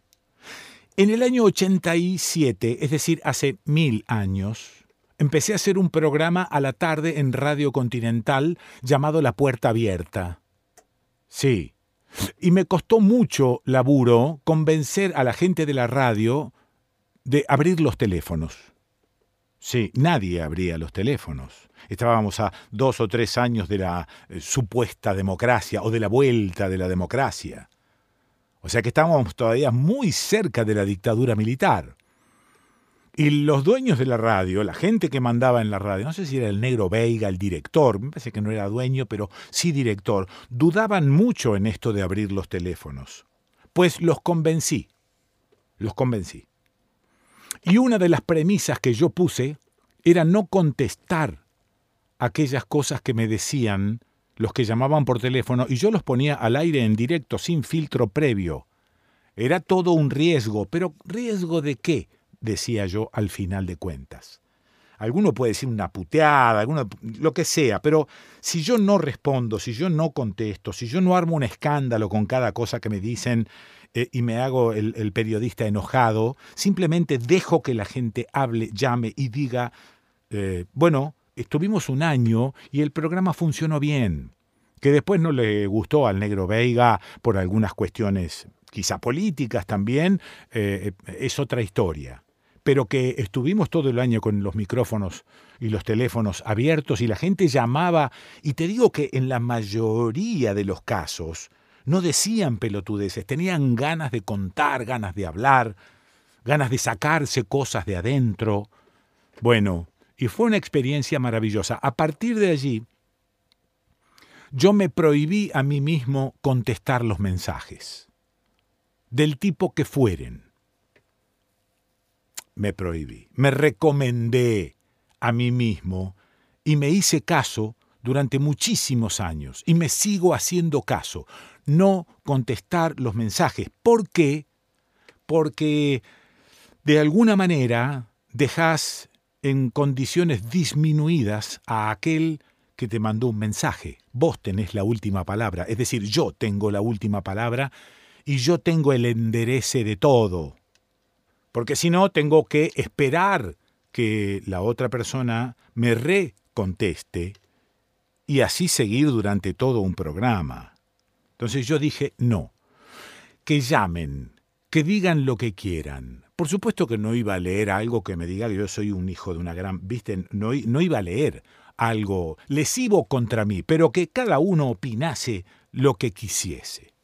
Tenía mi límite. No quería que me puteasen.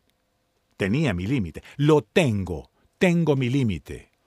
Pero no censuro las cosas que me dicen y tampoco las contesto. Pues hoy me equivoqué y quiero pedir disculpas.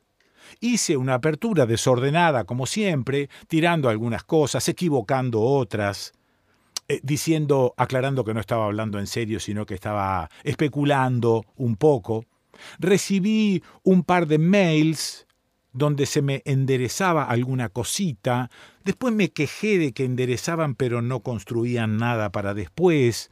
Digo, y ahí está el error, porque por supuesto ahora sigo recibiendo mails. Y entonces digo, no, no, no, no, voy a parar. No voy a seguir contestando. Cada uno escribe y dice lo que cree que tiene que decir y opina. Quiero pedir perdón por este tropiezo después de tantos años.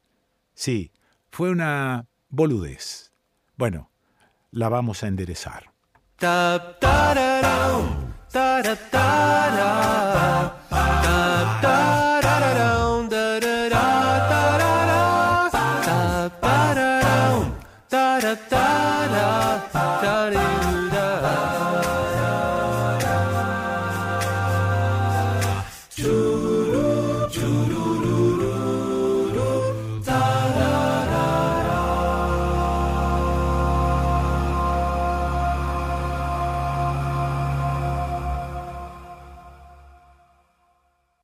Biografía. Yamandú Estrázulas, el descubridor del color.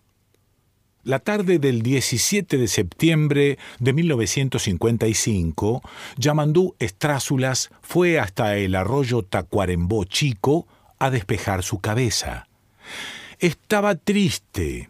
Llevaba una semana sin darle un beso en la boca a Adela y era la primera vez que esto le sucedía. Su espíritu bollaba como un pedazo de corcho en una botella de vino mal abierta, y sus ojos secos esperaban una tormenta que no llegaba. Sepa disculpar el oyente la intromisión en la vida privada de este sujeto. Sabemos que una biografía de Leonardo da Vinci o de Isaac Newton no abordan detalles sentimentales, pero los tiempos han cambiado y hoy en día parece imposible despegar la intimidad de la historia, y sólo así podemos explicar lo que le sucedió aquella tarde a Yamandú Estrázulas. Como dijimos, el muchacho fue hasta la orilla del río, se sentó sobre una loma y, abstraído por sus pensamientos, observó el horizonte hacia el este. Atardecía. Una fina capa de nubes descansaba sobre la frontera del mundo. La última luz del sol jugaba a saltar de tonos y entonces Yamandú lo vio. Magenta, dijo bautizándolo al instante. Se refería, claro, al color, un color que en ese entonces la humanidad todavía desconocía. Magenta, repitió, asombrado ante esa maravilla que se revelaba para él y que luego él transmitiría al resto de los mortales. Magenta, dijo una vez más, intentando atrapar en un nombre los beneficios de un color nuevo y deslumbrante. Yamandú Afinó el ojo intentando absorberlo todo, queriendo pulverizar esa sensación en la retina para que quede ahí, cautiva y reproducible. Lo hizo hasta que el color desapareció y el sol dejó apenas la penumbra necesaria para que Yamandú pudiera regresar a su casa. Le dolían los párpados de tanto frenarlos, le dolía la frente en la que había esculpido la novedad. Hipnotizado, fue hasta la pieza de su niño y agarró todos los lápices y crayones que éste tenía. Luego tomó un cuaderno en blanco y bajo la luz del farol de la cocina empezó a ensayar la combinación que le devolviera lo que acababa de ver. Magenta, se repetía mientras hacía pruebas. Magenta, dijo, viendo lo que lograban el azul, el rojo y el amarillo al mezclarse en diferentes proporciones. A la euforia inicial le siguió la desazón y luego la sospecha de la locura. En ese último estado de ánimo, Yamandú dio con el resultado. Por fin, se dijo luego de ocupar casi todo el cuaderno, lo tengo, y aprovechando que ya amanecía, se dirigió a la municipalidad de Tacuarembó. Disculpe, señor intendente, he descubierto un nuevo color y quería comunicárselo. Muy bien, señor vecino, lo felicito. Vamos a ver al profesor Costa, que sabrá qué hacer en estos casos. El profesor Costa, hombre de ciencias, se sorprendió ante el hallazgo. Parece natural, dijo, pero no me consta que haya registro de esta combinación. Esa misma tarde del 18 de septiembre de 1955, Estrázulas y el profesor Costa viajaron en vehículo oficial hacia Montevideo, donde un grupo de científicos y artistas los esperaban. En el camino, Costa, entusiasmado, le relató a Yamandú las diferencias etimológicas entre descubrir, que viene de desnudar en latín, y de describir, que también viene del latín y su raíz es copiar. El color que el muchacho traía entre manos existía en la naturaleza, pero hasta ese entonces no había sido reproducido ni por el hombre ni por la mujer. De todas maneras, la suya no era una situación sencilla. La humanidad no siempre estaba lista para recibir novedades y la historia estaba llena de castigos para los que habían visto lo que otros negaban. Aprovechó entonces el profesor Costa para referirle a Yamandú la obra de Roger Bacon, que en el 1200 había explicado el fenómeno del arco iris, trabajo por el cual la Iglesia lo había apresado. Asustado llegó Yamandú Estrázulas al Colegio de Ciencias de Montevideo. Traía en sus manos un cuaderno con el color magenta. Bajó del auto y fue conducido por las autoridades hasta la sala de conferencias. Un grupo selecto de profesionales lo esperaba. La prensa esperaba afuera. Cuando las condiciones estuvieron dadas, Yamandú abrió el cuaderno. Hubo silencio. Sí, dijo el doctor Gómez Batlle, aunque levemente familiar, es un color nuevo. Coincido, dijo el doctor Zorrilla. Es increíble lo rápido que el ojo puede incorporar algo que hace instantes no conocía. Pareciera como si ese color existiera desde siempre. Y sin embargo, este humilde ciudadano nos ha iluminado con su descubrimiento. Desde hoy, el mundo es un lugar más colorido. Aplausos. Yamandú y su color recibieron cantidad de aplausos. El cuaderno, debidamente protegido, fue presentado a la prensa y al día siguiente el país sacaría una edición especial a todo color presentando una aproximación del mismo. No fue sensación. Al verlo, la mayoría de la gente pensó que ese color ya existía. Es verdad, quizá no tenía nombre, pero seguro que lo habían visto antes. Lo que sí es seguro es que, desde entonces, lo notaron siempre y supieron nombrarlo. Magenta. De todas formas, no es un buen nombre. Fucsia suena mejor, más fuerte, pero no es lo mismo. La noticia del nuevo color dio la vuelta al mundo y el color fue aceptado de inmediato en todas las pinturerías y escuelas de arte. Parecía algo tan normal que a la tercera vez que uno lo veía daba la sensación de haber estado allí desde siempre. Yamandú Estrázulas volvió a su pueblo triunfador y con un ejemplar del diario bajo el brazo. El color que ahí figuraba no era el que él había notado. Una vez más, la prensa estaba transformando la realidad. ¿La prensa o mi estado de ánimo? se preguntó Yamandú, y a medida que la tristeza volvía a acomodarse dentro suyo, el muchacho vio como el color volvía a ser el de la última luz del sol de su pueblo sobre una nube perdida. Ahí está, dijo Yamandú, al comprobar que eran sus sentimientos los que vestían los colores. Al fin y al cabo, esto es una construcción de mi cerebro, concluyó, y llegó a su casa caminando con la cabeza mirando el piso. Sabía que por un instante su nombre había brillado en la historia. Un instante y luego la nada.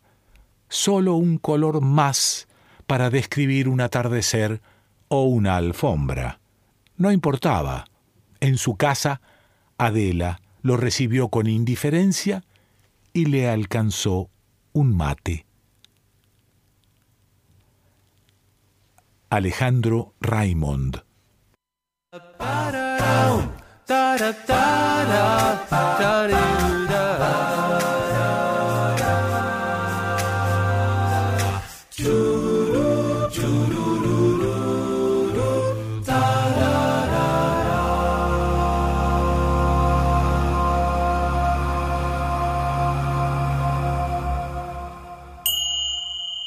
Los libros de Alejandro Raimond. Ponele un cacho de poesía a tu vida. Conseguí los libros de Alejandro Raimond y empachate. Que la noche nos encuentre viajando. Huasacatunga, fauna sonámbula y muchos más. También libros para niños. Entérate contactando al autor. El mail es revistapipicucú.gmail.com revistapipicucú.gmail.com El Facebook es Pipí Cucú, así nomás, pipí con acento en la segunda I, cucú con acento en la segunda U, Pipí Cucú. Los libros de Alejandro Raimond.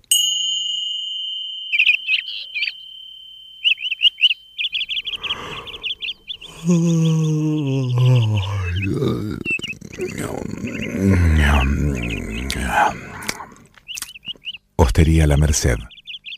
El merecido descanso. Hostería La Merced. San Martín 439. San Marcos Sierras. Córdoba. 03549 496 218. Hosterialamerced.com.ar Streaming internacional para nuevos sistemas de comunicación. Streaming internacional para las emisoras que quieran incluir su programación en Internet. Streaming internacional para aquel que quiera poner en la web su propio programa de radio. Streaminginternacional.com.ar Streaming Internacional, todo junto. Streaminginternacional.com.ar A ver, ¿qué significa esta frase? Contarás Hermanos diseña y fabrica componentes térmicos para sistemas de calefacción, sensores y controladores. Es decir, fabrican todo lo que produce y controla el calor para la industria. Resistencias, termocuplas, hornos, calefactores. Un ejemplo, en apicultura usan calor por resistencias controlado para envasar la miel cuando queda en estado sólido. ¿Ves? Contarás hermanos. www.contarás.com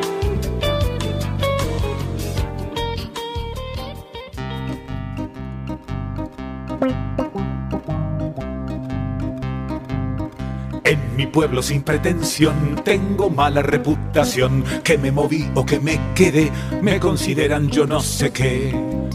Y sin embargo no jodo a nadie, siguiendo solo por mi destino. Pero a la gente le sienta mal que haya un camino personal, a la gente le sienta mal que haya un camino personal. Y todo el mundo habla de mí, salvo los mudos, claro que sí. En los feriados yo muy tranquilo, en la catrera lo paso un kilo. La música marca el paso, pero yo no le hago caso. Y sin embargo no jodo a nadie, si no le doy bola al clarín que suena. Pero a la gente le sienta mal que haya un camino personal. A la gente le sienta mal que haya un camino personal. Todos me apuntan con el dedo salvo los mancos que lo perdieron. Cuando me cruzo con un taquero que va corriendo a un ratero, pongo la pata con disimulo y el pobre cana se va de culo. Y sin embargo no jodo a nadie si ayudo al raje de un pobre chorro. Pero a la gente le sienta mal que haya un camino personal. A la gente le sienta mal que haya un camino personal. Y todo el mundo se me abalanza menos los rengos que no me alcanzan. No necesito ser Jeremías para saber la suerte mía. Si una cuerda van a buscar, más que seguro me colgarán. Y sin embargo no jodo a nadie con mi camino que no va a Roma. Pero a la gente le sienta mal que haya un camino personal. A la gente le sienta mal que haya un camino personal. Todos ahorcado me verán, salvo los ciegos. Quiero aclarar bueno, lo voy a llamar a Nicolás Olsevicki porque, no sé, quiero preguntarle algunas cuestiones en, en, líneas generales de esto que estamos viviendo, transcurriendo, esta cosa totalmente original. Y también original es que fue papá. Entonces, esa es otra de las cosas originales que le está pasando específicamente a él. No sé de qué querrá hablar, porque en este programa los columnistas hacen y dicen lo que se les canta. Y si tienen ganas de hacer silencio, hacen silencio y si quieren denunciar movimientos en contra de tal cosa, también lo hacen. Es, hacen su vida. Bueno, no sé si me va a contestar. Eh, Nicolás Olsevicki, ¿estás por ahí? Hola, Quique, acá estoy. ¿Cómo estás? Bien, bien, contento de que contestes al menos. Bueno, viste, me, diste la opción de hacer silencio y no, no, la aproveché. No. Bueno, contame, ¿en qué andás? No sé de qué, qué, qué, tema querés abordar. Si la sorpresa de ser papá, si la sensación de tirarte boca arriba en la cama y que te coloquen el bebé acá en el pecho y que se duerma y vos también dormís una pequeña siestita y ni te moves porque puede pasar cualquier cosa, pero estás inmóvil con el bebé acá en el pecho. Es una de las sensaciones más eh, escandalosamente hermosas que he sentido en mi vida. Contame. Lo es, sí, sí, a mí me está pasando lo mismo. Eh, un poco me, me, hizo pensar algunas cosas la paternidad. Primero, la cuestión de lo inefable, ¿no? O sea, de lo inefable de la experiencia. Sí, claro. Eh, la intransmisibilidad de la experiencia, que es una boludez, o sea, es, es, un, es como, es como un lugar común. Sí. Eh, pero es verdad, o sea, pasa mm. algo en el momento en que aparece esa persona nueva en el mundo que no es absolutamente intransferible, no se puede explicar. No, no. no. Y, y, a mí me, me pasó mucho que yo uso mucho Twitter. Sí que Twitter es básicamente un espacio en el que la gente se queja de cosas, ¿no? O sea, es, eh, consiste en eso. Sí, sí. Y, y, hay mucho discurso antipaternidad, antimaternidad. No hablo de la idea de la maternidad deseada, por supuesto, que con lo que estamos obviamente todos de acuerdo, o sí, todos los que sí. no sé, eh, estamos más o menos de, del mismo lado de la ética. Eh, sino una, una idea de, bueno, la, pater- la paternidad, la maternidad es eh, perder el tiempo, perdés mucho tiempo, perdés tu libertad, perdés, Ah, tu, sí. per- perdés tu capacidad de disfrute. Y lo que me está pasando es que, digo, bueno, en un punto todo eso es cierto. O sea, quiero decir, racionalmente, si vos te pones a hacer una lista de pros y contras, Sí. la lista de contras es enorme. Enorme. O sea, si yo, vos me decís hoy, hace una lista de contras, Sí. ocurren 60. Así, sin, pe- o sea, sin, sin pensar. Y la lista de pros se me ocurre uno, Ajá. que es el amor. Claro. Y en un punto uno piensa, bueno, estas dos cosas yo las puedo poner en una balanza Qué y maravilla. ver qué conviene. Tengo 60 a un lado, una del otro, ganan las 60, no soy papá o no soy mamá. Eso es, eso es. Pero no es así, o sea, porque son inconmensurables. Claro. Y eso es lo que estoy pensando un poco, que cómo ese discurso antipaternidad y antimaternidad es racionalmente válido Sí. y algo el que, que falla, o sea, algo que no detecta. Y ese algo no es racional. Bueno, pero eso, perdón, eso no se detecta hasta tanto ocurre. Entonces, Exacto. si no ocurre o decidiste que no ocurra, por supuesto que va a ser mucho más importante y grosa la lista de contradicciones que eh, supone ser padre o ser madre. Exacto, de hecho, eh, siempre mi mamá me decía, yo quiero que vos seas papá para que vos sientas alguna vez lo que nosotros sentimos por vos. Qué Una- bonita, una- qué bonita esa vieja, sí. Es hermosa y, y realmente es así, o sea, porque es una sensación que no, no es comparable con las otras sensaciones que tuviste en tu vida. Ajá. Y ahí hay algo que es lindo, que es como uno se cree que es muy racional y que incluso yo, ¿no? O sea, yo en este programa hago columnas súper racionales y en Sí. defensa de la razón y qué sé yo. Sí, Y hay puntos, hay líneas de fuga. claro, claro. Sí. Y creo que eso es, o sea, vos decís, ¿qué es la paternidad hoy, no? A 30 días de haber sido papá, a 32, es una línea de fuga, la más hermosa que se me ocurre. Y el resto de las cosas, eh, cambia, eh, cambia la mirada de uno, esa mirada subjetiva que uno tiene sobre las cosas que van sucediendo, no sé, eh, la posibilidad de quedarse sin laburo, no sé, la posibilidad del coronavirus, cambia un poco la cosa cuando tenés un hijo o una hija. Y sí, la verdad que sí, cambia muchísimo. eh, o sea, te aparece esa cosa que, que está mal decirlo porque es políticamente incorrecto, pero el instinto maternal y el instinto paternal Sí, sí, es una cosa de mamífera, Sí. de cuidado de tu hijo, eso es. de tu hija, Sí, que es tremenda. O sea, e- e- en un punto termina, eh, digamos, vos pasas muchísimo más a un segundo. Estoy diciendo todas boludeces de No, perogrullo, no, sí, pero, sí, son- sí. pero es lo que te pasa. O sea, no, no se me ocurren cosas muy inteligentes porque es realmente lo que pasa. Pasás a un segundísimo plano. Sí, sí, aparte que qué original, ¿no? Que eh, Perogrullo siempre va con verdades o acertijos, nunca va con boludeces, pero me gustó boludeces de Perogrullo. Exacto. Eh, no, es que es, que es, es, es así, o sea, es una verdad de perogrullo, pero es una boludez, porque ya la dijo todo el mundo siempre. Es como, Sí, sí, sí. Pero es verdad que ahí hay algo que es, eh, que es muy animal en un punto. Claro, claro, claro. Que es ese. Y que es, en, eh, y, y que es en un punto el gran motivo por el que los humanos llegamos Sí, a donde llegamos, sí, sí. Es, la, es el principio de la sociabilidad, ¿no? Sí, sí, O sea, es, es un instinto como el de la conservación, como retirar automáticamente la mano si está cerca de una hornalla, por ejemplo.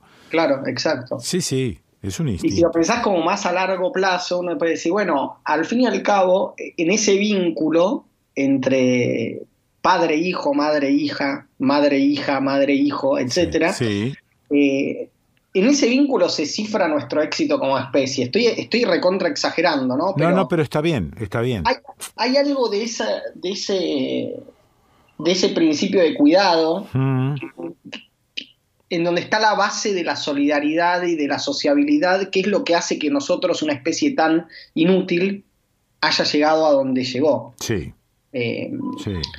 digo, hay algo de ese vínculo es, el altruismo, ¿no? O sea, el altruismo en su eh, más puro estado, porque realmente te olvidas, te olvidas de vos y empezás a pensar absolutamente en el otro.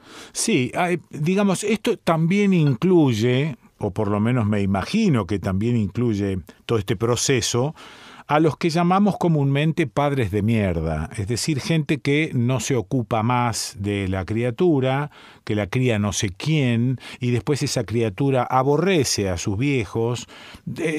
Suele suceder también eh, en el terreno de lo intelectual, intelectuales que como vos, que sos un intelectual, siguen dedicándose a lo suyo y no le prestan la más mínima atención a eso que apareció de golpe en su casa, ni se les ocurre ponérselo en el pecho a la hora de la siesta.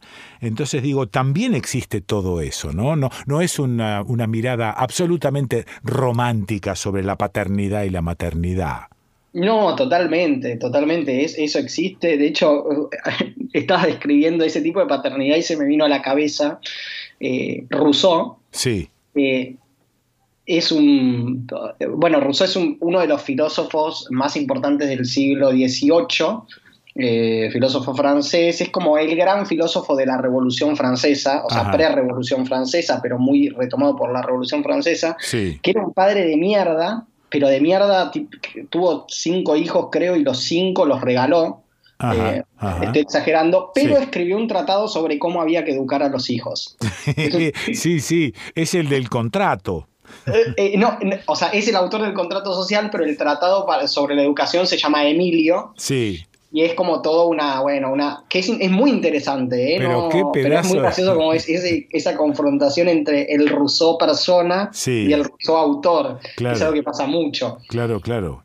Sí, sí, es como, es como si coexistiesen dos personas. Uno que es el que, que- el que escribe, el que piensa, y el otro es el que actúa como actuaría cualquier padre, bien o mal. Exacto, exacto. Eh, ay, me quedé pensando en algo de lo que me dijiste antes. Ah, sí, lo que vos me decís, bueno, sí, hay padres de mierda, seguro. pero si, nue- si nuestra especie estuviera compuesta solamente de padres y madres de mierda, Sí, no habría llegado a ningún lado. Y eso es por un sencillo motivo, que es que los bebés nacen muy inútiles. Yo sé que a Lara durante un año, por lo- dos años por lo menos, Sí. en realidad en cuatro o cinco años, Sí, si yo estuviera en la sabana africana, tendría que darle de comer yo, ah, tendría que cuidarla yo, tendría que abrigarla yo, tendría que garantizarme. Ella no podría hacer nada por sí misma. Y eso es algo que no es común entre los mamíferos. no, O sea, claro, claro. Hay algo, hay algo de, de nuestra propia constitución como especie que nos obliga al cuidado de la cría. ¿Y por qué será que existe esa debilidad natural de arranque?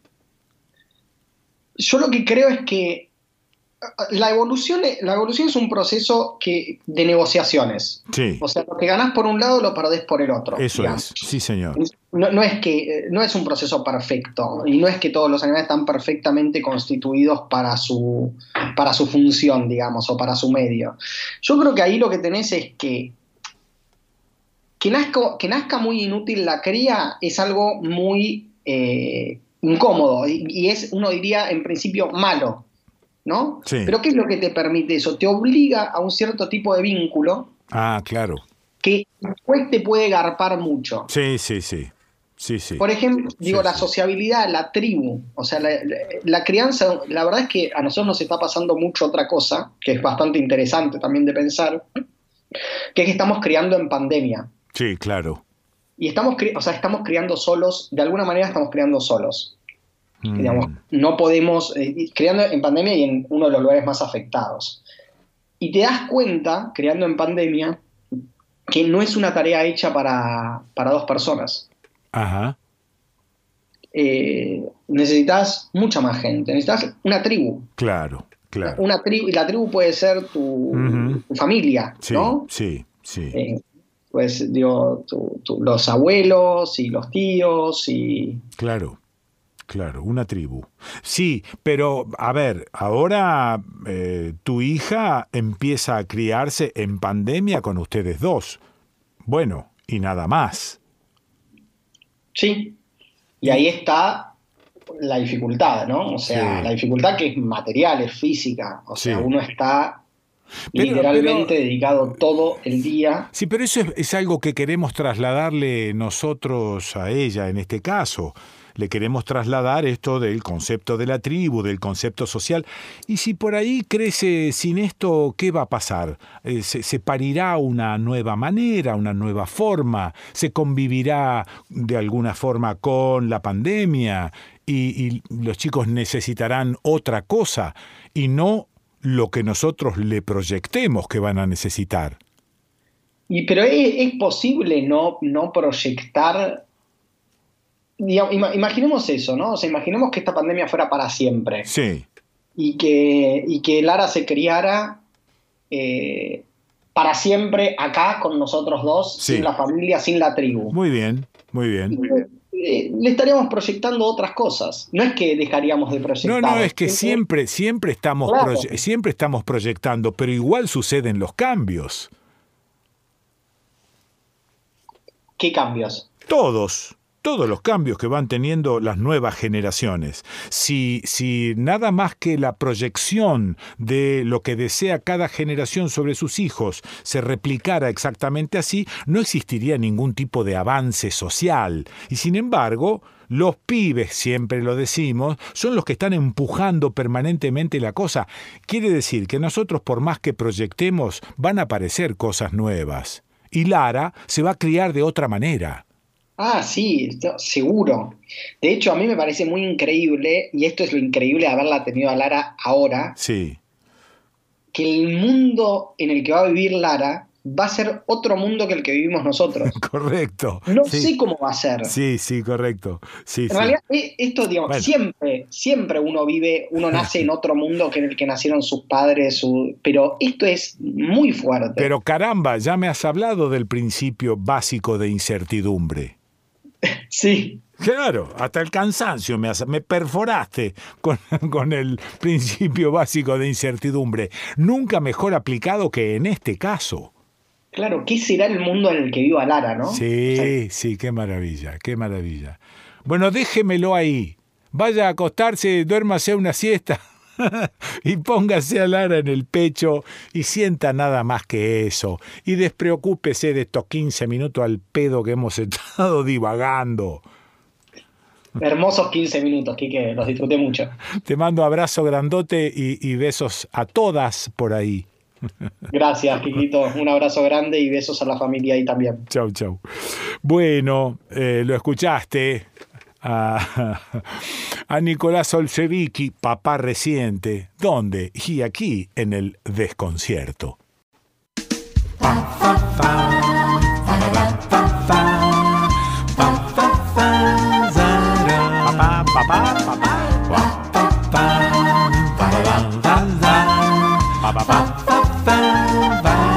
Andaba medio perdido y aquel amor me Algunas radios que retransmiten el desconcierto. Fíjate, tengo un mail, el desconcierto de gmail.com Allí podés escribirnos para que nos enteremos, si es que no estás en nuestras listas, de eh, el nombre de la radio, de tu radio, de la radio de tu localidad, que está reproduciendo este disparate que hacemos en vivo, en directo, los miércoles eh, de 10 de la mañana a 1 de la tarde. La moza triste que vivía callada sonrió. En la provincia de Santa Fe, Puerto San Martín, FM Puerto 102.5, Funes, Radio 1 94.7, en Suardi, FM Oxígeno 101.1, en Ercilia, FM Ercilia 92.5. Saludos de Bibiloni. Sí, no, bueno. Es que tengo una prima, Lilian Bibiloni, cuya familia es de Ercilia, entonces tengo que mandar un saludo. Si hay algún Bibiloni que ha quedado en Ercilia. Vea usted, mire. Eh, en Totoras, FM Espacio 91.1. eh, en Rosario, FM Horizonte 91.7. Aire Libre, FM 91.3. FM La Hormiga 104.3. En Baigorria, Radio City, FM 103.5. En San Jerónimo Norte, Génesis, FM 97.9. Puerto Gaboto, Vanguardia, FM 101.7. Venado Tuerto, FM Serena 102.1. Santa Fe Capital, Radio Cultura, FM 94.3. En la provincia provincia de Córdoba, San Pedro, Tras la Sierra, Radio Sierras, Come Chingones, FM 107.9, Mina Clavero, Radio Tinku, FM 107.9, Intriviche, Signos FM 107.5, Huerta Grande, Radio Panamericana, FM 99.3, Leones, Radio Leones, FM 107.7, Villa General Belgrano, Radio de las Culturas, FM 101.9, Villa Carlos Paz, Cristal, Córdoba, FM 98.9, La Cumbrecita, FM La Cumbrecita, 106.5 y una culada de emisoras. Cantando coisas de amor. Depois da banda passar, cantando coisas de amor. Depois da banda passar, cantando coisas de amor. Depois da banda passar, cantando coisas de amor. Depois da banda passar, cantando coisas de amor. Depois da banda passar. Fa, fa, fa, fa, fa, fa, fa, fa. Hola, Kikito, te estamos llamando. No, no, no, mandando mail, facebookeando, tuiteando, whatsappeando. Queremos jugar. Fa, fa, fa, fa, fa, fa, fa. A ver, espérate, oyentes que nos escribieron al desconcierto de quiquepeso.gmail.com, al Facebook o al Instagram. Ah, uno me escribió algo que en realidad, Adriel eh, Checotti, recibí, leí todo tu mail. Eh, bueno, para compartirlo es demasiado largo. Si podés apocopar, ¿existe el verbo apocopar? Oiga, apocope. No, no sé si existe, pero trata de comprender y, y trata de hacerlo. Adriel, bueno, Pablo Binet, Quiquito, te mando un link de músico cordobés que me encanta. Lo escuchaba y me imaginaba que sonaba en tu programa Salud y nos deja el link de YouTube del tema Menos mal que me arribé de Ramiro Pros. Escucharélo. Santiago el Turco, quería saber si usted fuera tan amable en decir quién es el autor de la cortina musical de sus cuentos de medianoche en Radio Nacional. Muchas gracias. El autor, el, eh, el intérprete, eh, soy yo. Sí, un día fui al estudio de Lito Vital, estábamos pelotudeando y me senté en el piano y dije, a ver, una cortinita y entonces empecé con, yo no sé tocar el piano, nada, tengo oído musical, soy músico, pero no sé tocar el piano, esto es así, un poco la viola, esto es así. Eh, entonces me puse con un solo dedo y saqué una melodía. Lito la grabó quedó como una melodía introductoria para el cuento de medianoche y después Lito tomó esa misma melo- melodía y la acolchonó con un montón de esos aparatajes que tiene y quedó eh, la cortina de cierre. Es decir, es la misma tocadita por mí en el piano, pero con el acolchonamiento de Lito Vitale. Esa es la historia de esa mm, cortina, de la cortina de cuentos de medianoche en Radio Nacional. Emilio Kolmogorov. ¿Qué hijo de puta que sos, Pessoa? No lees los cuentos, los interpretás, mejorás y haces significativos. Yo tendría la edad de esa nena, protagonista del cuento cuando reventaron Kasachov, que estaba en el canal de San Fernando del lado de Tigre, ahora hay un Carrefour. La narración es deliciosa, pues a través de la fantasía y condicionamientos de la nena te hace una pintura sociológica de los 70. Además tiene una fidelidad a lo que piensa una nena que provoca una mezcla de ternura y melancolía. En otro orden de cosas, ¿eso es un Ford A? ¿De dónde lo sacaste? No, la pregunta es, ¿ladrón de lo sacaste? No, no, no, no, no, no, no. Eh, me apoderé de él, pues ya te contaré, me apoderé de él, estaba abandonado en un, eh, en un garage, estuvo 20 años abandonado en un garage, nadie lo reclamó y yo me lo llevé. Eh, la producción acota, se refiere eh, con lo de la nena, el- al flyer publicado en el Facebook de este programa, donde está el conductor montado a un Ford A color verde. Ah, sí. Es verdad. No, ese Ford A me parece que es el de Antonio Bonfatti. Eh, sí, Antonio Bonfatti, amigo, Santa Fe, eh, tiene un Ford A que creo que perteneció al viejo, lo recuperó. Me parece que el verde ese es el de Antonio, porque este ni color tiene, pobrecito. Leandro Maidana, eh, Chihuahua, o Marí Marí, o Aski Suma Uru, Pessoa, yo acá en el conurbano escuchando tu programa y haciendo el ejercicio de rescatar las cosas que me interesan, separando la paja del trigo, por decirlo de alguna manera, porque en tu programa se escuchan voces diversas. El tipito que hablaba del satélite, por ejemplo, al final del re gorra ese satélite.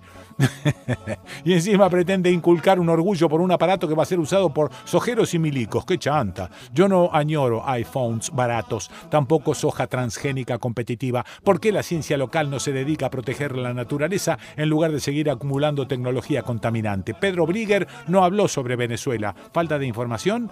Estoy notando que algunos de los columnistas citan los mismos datos. ¿Por qué será? Che, mucho Foucault, mucho Deleuze, pero la pandemia nos tiene encerrados y mirando por el mismo agujero. Increíble la calidad de los textos de Ale Raymond, un capo, me hace olvidar y al mismo tiempo recordar los textos de tu antigua escriba.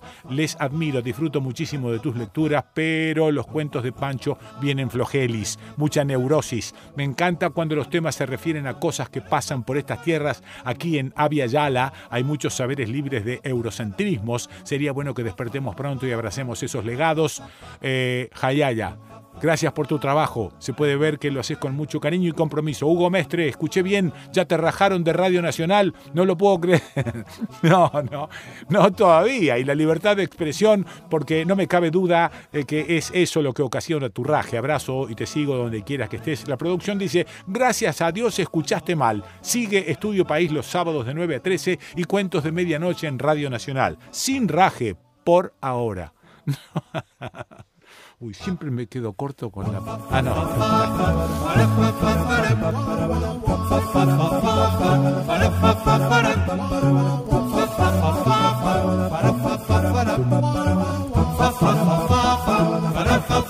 Pues es que la voy a llamar a Florencia Col, salvo que haya fallecido, vea, mire.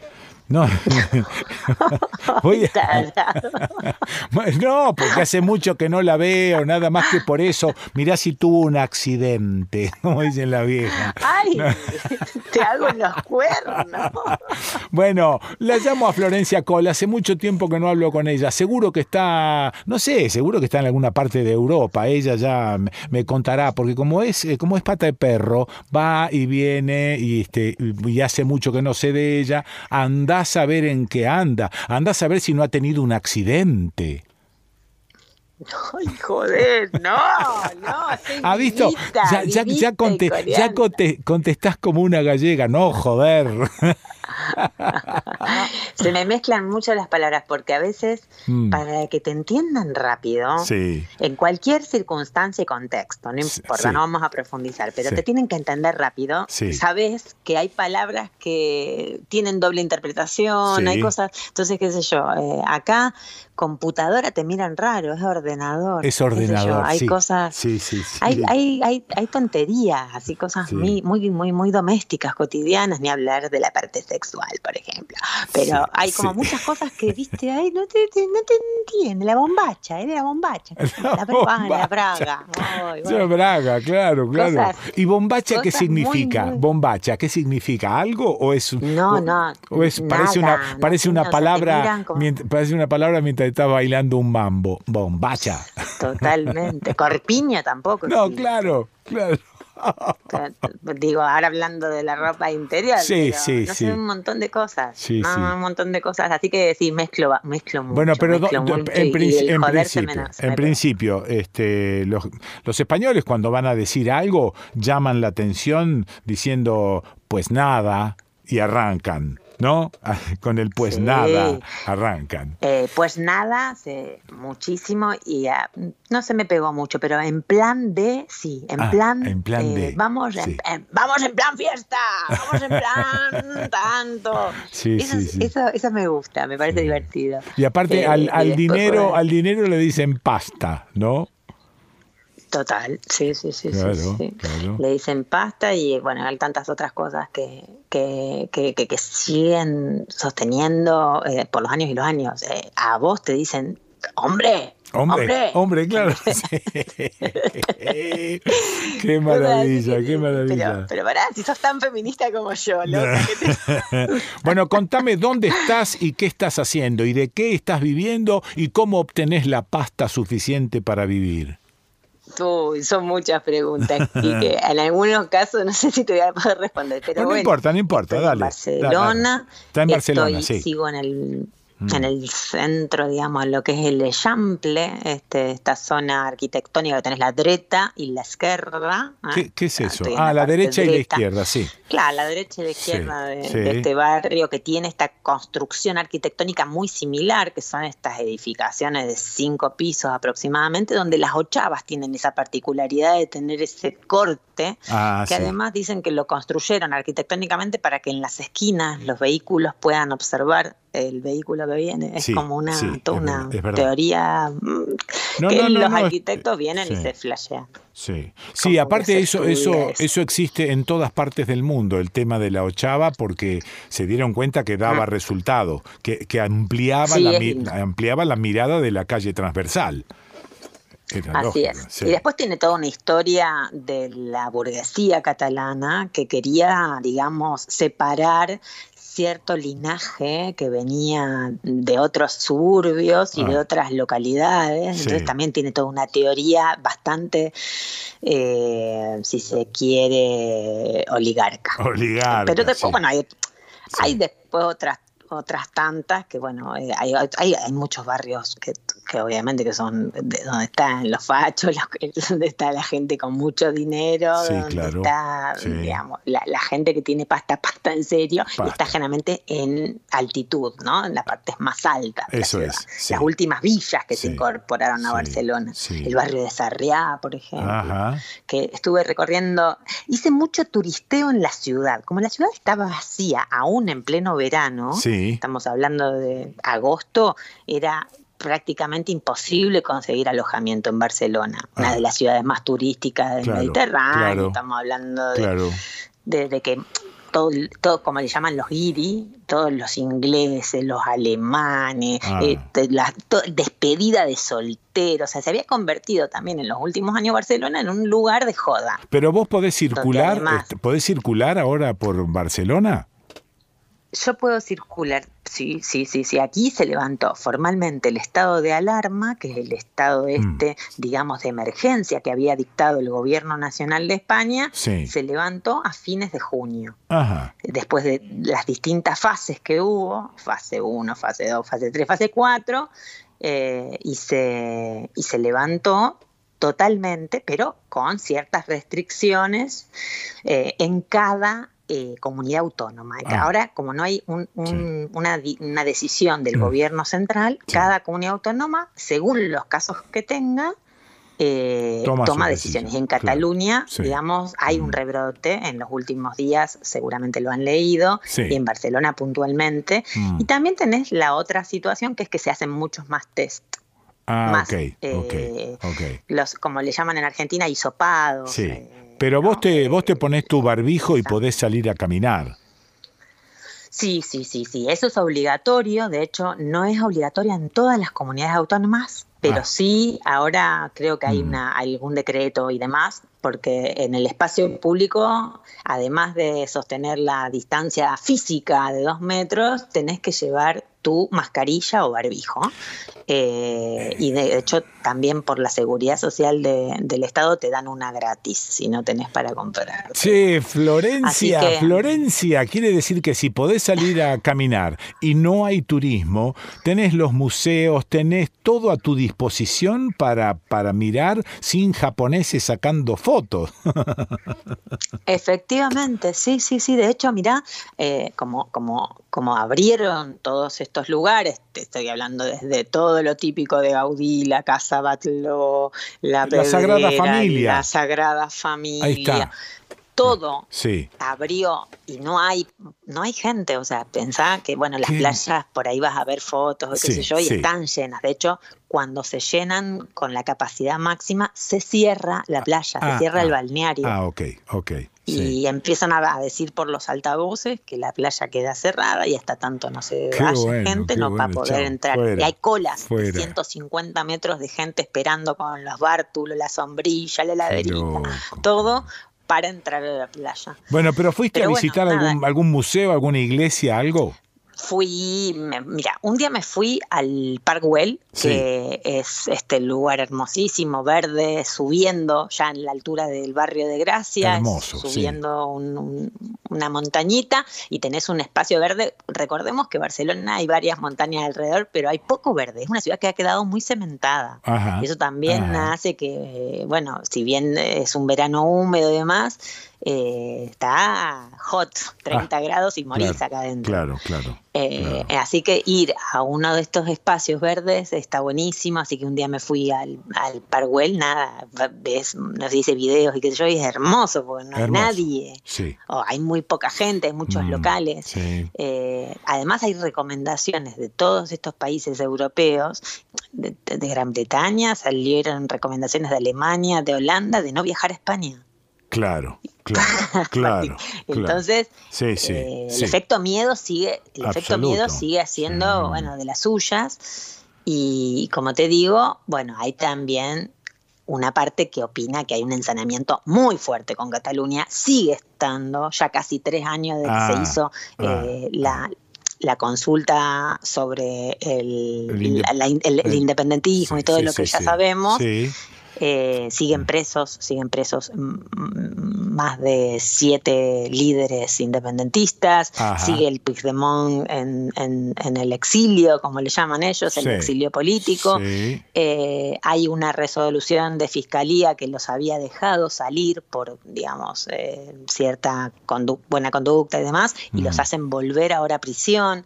Hay como muchas idas y vueltas en medio de esta situación, bueno, eh, que ya tenemos como, como parte de nuestro cambio de paradigma de la historia, que Sí. es esta pandemia mundial. Así Sí. que Ahora, todo eh, muy Flor, raro. en, Y en me- ahora- en medio de esta pandemia, en medio de los recuerdos del movimiento independentista, aparece esta defección del rey de España. ¿Dicen algo de este asunto del rey?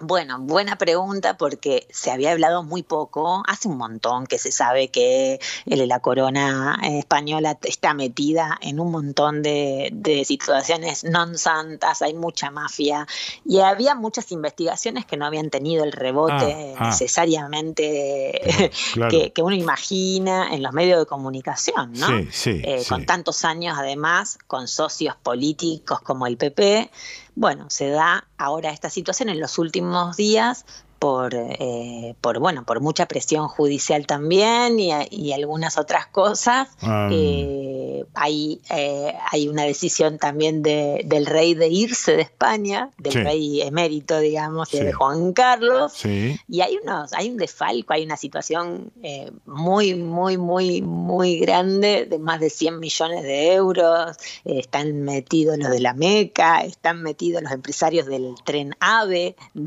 Mamma mía. Mucha, Sí, mucha guita de por medio, mucha gente involucrada, mucha coima. Y a su vez, por más declaraciones que ha tenido el, el Felipe VI y el, bueno, el rey actual, digamos, Em. que dijo que no iba a recibir la herencia, él dijo, yo no voy a recibir la herencia de papá.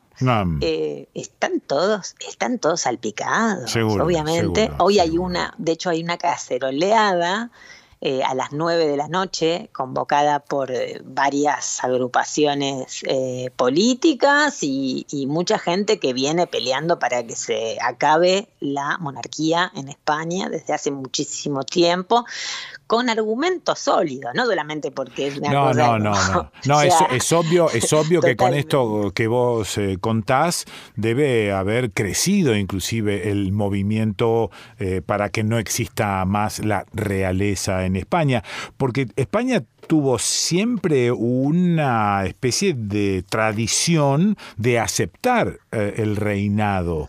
Pero ahora me parece que con estos datos y estos detalles se va a terminar la cosa, ¿no?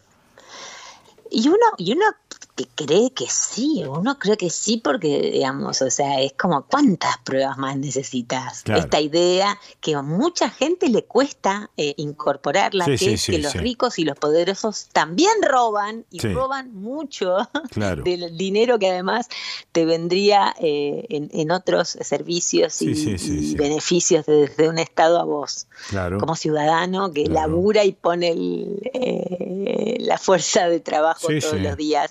Sí. eh, en, en un mundo tan, tan eh, eh, inequitativo.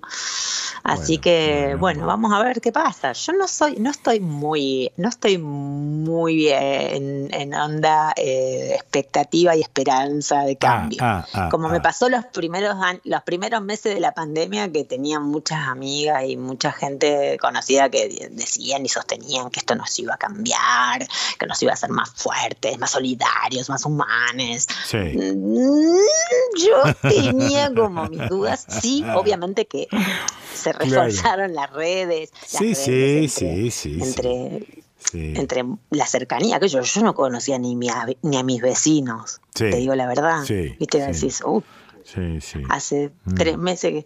Y entonces nos empezamos a conocer, a saludar, que yo, de dónde sos, viste, toda gente de distintos lugares del mundo que aparece ahí, que estamos conviviendo sí, de sí. alguna manera, y nos encontrábamos en los balcones, viste. Sí, Eh, claro. y qué sé yo, pero de ahí a... yo- a- a- a- a- vamos a, sostener o, a, o a reforzar lo que somos. Ah, Una compañera que estaba medio chapa, quedó chapa del todo. Sí, sí, claro. O sea, claro. chapa del todo. No. Y con seis porros al día que se Sí. fumaba, Sí, y claro, Claro, leva- claro. levantó todo, pobrecita. sí, Eh, de- digamos, También eh, sirvió ¿no? para Como, eso. no, no. Son cosas que a través de la experiencia como que voy viendo. sí, claro. Eh, Yo eh, tenía mis días, a veces no, tenía tres, cuatro noches que no dormía de noche, pero bueno, dormía de día, Sí. algunos curros que aparecían, toda a, a freelance, todo con teletrabajo, una Sí, cosa de locos. Eh, Bueno, pero bueno, en el medio de todo eso salió la residencia, así que... Ah, bueno. Ahora ya está, porque antes te lo pasabas escondiéndote de la policía que te perseguía. Ponele, no- no- Ponele. nunca estuve una cosa así, de, pero bueno, ponele que sí. eh, tenía como el tema de estudio, pero viste, ya No, está. bueno, bueno. no, no, ya no, ya no. Bueno, nena, escucha, te, te llamo, te llamo en unos días, así vemos si retomamos este, este contactito que me permite de alguna manera, primero me permite viajar y también me permite enterarme de cómo están por allá y cómo estás vos. Sí, te agradezco mucho. Mira, acá eh, mucha gente te pregunta, eh, o te, te parece cuando te, te, te llegan muchos mensajes, y vos entonces decís, ay, alguna info- algún informativo, algo contaron, te pasó algo, te aparecen toda la familia bueno. y te, empiezan a bombardear a preguntas. Y nada, también optás por to- tomarte unos días y no, no estar Claro, ahí al todo el como tiempo. bien dice, Sí, con las noticias. Sí, sí, bueno. Bueno, Porque, bueno, bueno, beso grande, nena. bueno, un beso grande, Quique. Saludos para toda la, la familia y bueno, que ya nos, nos vamos a encontrar. Yo Dale, tengo pasaje, en algún momento a lo mejor pueda viajar. qué sé yo. Bueno, chau, chau viejita. Así que veremos. Chau, chau, chau. Chao, besito. Feliz cumple. Ah, gracias, doña. Muy amable. Vamos. Bueno, nos, nos, Chau, escu- abrazo. nos escuchamos pronto. Chau. Eh, ¿La escuchaste? A Florencia Cole. Hacía mucho que no la escuchabas. Aquí, en el desconcierto.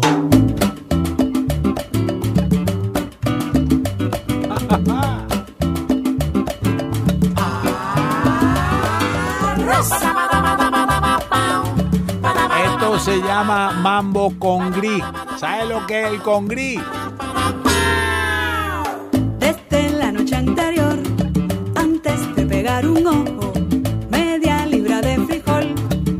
a poner en remojo. Frijoles de negra raza y a gusto del cocinero, se mide el agua por taza o a bojo de buen cubero.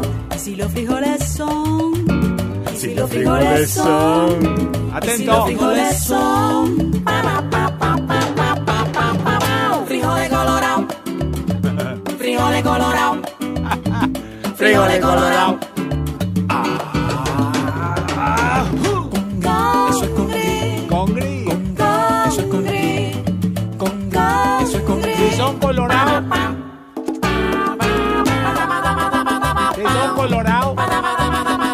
Con gris.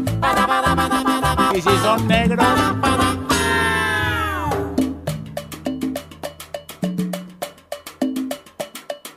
Que machaque el escarabajo. Diente de ajo. Que cortar el pez espada, Cebolla morada, y que puso el colibrí, un poco de ají, que especia trajo el corcel, orégano y laurel, que va a echar el pavo real, azúcar y sal, Ajá. y que añadir el jilguero, aceite, vinagre, vino cocinero. Rita del Prado. Ya saben, si es con frijoles negros, se llama moros y cristianos. Y si es con frijoles colorados, se llama con gris. ¡A cocinar! Vámonos. Que machaca el escarabajo, Diente de ajo, que cortar el pez espada, Qué bonito. cebolla morada, y que puso el colibrí, un poco de ají, que especia trajo el corcel, orégano y laurel, que va a echar el pavo real, azúcar y sal, y que añadir el jilguero. aceite, vinagre y vino cocinero. ¡Buen provecho! Qué bonito, qué bonito, qué bonito, qué bonito, qué bonito, qué bonito. Mambo con gris. Rita del Prado y el dúo Karma, para que vaya teniendo. Bueno, ahí este, me pidieron que repita el mail de Alejandro Raymond. ¿Sabes qué hago? Eh, te tiro de nuevo la... Hice hice una publicitacita con dos campanitas, nada más, che. Ahí va. Los libros de Alejandro Raymond. Ponele un cacho de poesía a tu vida. Conseguí los libros de Alejandro Raymond y empachate. Que la noche nos encuentre viajando. Huasacatunga, fauna sonámbula y muchos más. También libros para niños. Entérate contactando al autor. El mail es revistapipicucú.gmail.com revistapipicucú.gmail.com El Facebook es Pipí Cucú, así nomás, pipí con acento en la segunda I, cucú con acento en la segunda U, Pipí Cucú. Los libros de Alejandro Raymond.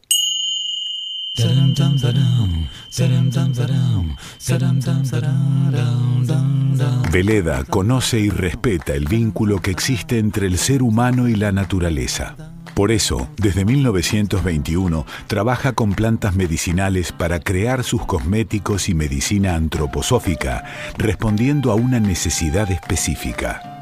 Los productos Veleda le devuelven la armonía al alma, al cuerpo y al espíritu. Ingredientes naturales, sin fragancias, conservantes o colorantes sintéticos, no testeado en animales. Veleda, cosmética natural y orgánica certificada. Podés comprar online con envíos a todo el país en www.veleda.com.ar. Seguinos en Facebook, arroba Veleda, y en Instagram, arroba Veleda ARG. Veleda, en armonía con el ser humano y la naturaleza. Y bueno, si estás en Buenos Aires, busca los productos Veleda en Distrinat, www.distrinat.com. ¿Anotaste?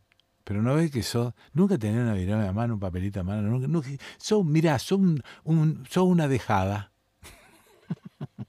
www.distrinat.com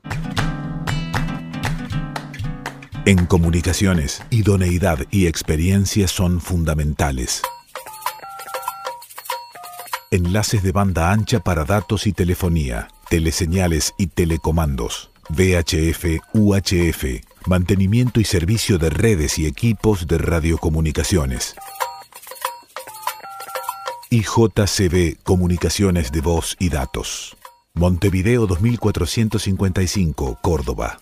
0351 489 3170. IJCB Corta arroba ijcbcorta.com. Página en internet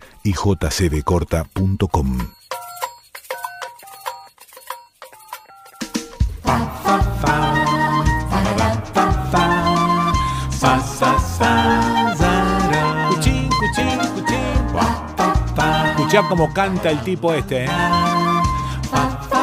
Infernal. Andaba medio perdido y aquel amor me llamó a ver la banda pasar cantando cosas. Estas son algunas radios que nos avisaron que retransmiten el desconcierto 2020 online, o sea, por todos lados, sosteniendo utopías.com.ar de la Fundación Takeankai, supersónica.net desde Galvez, Santa Fe, la cigarra radio.tk, quiero FM online desde San Francisco, Córdoba, fmexcalibur.com, artemaxradio.webs.com, radiospica.com.ar desde Bariloche, swingradio.com, fonicanews.com desde Castelar, Buenos Aires, labocinaradio.com, la difusora radio.com desde Urdina, Raina, Entre Ríos, Radio Caricias al Corazón.com.ar desde Rosario, Radio La Jauría, webnode.es, ah mira, radiorueda.com desde Eslovaquia la clase radio.com,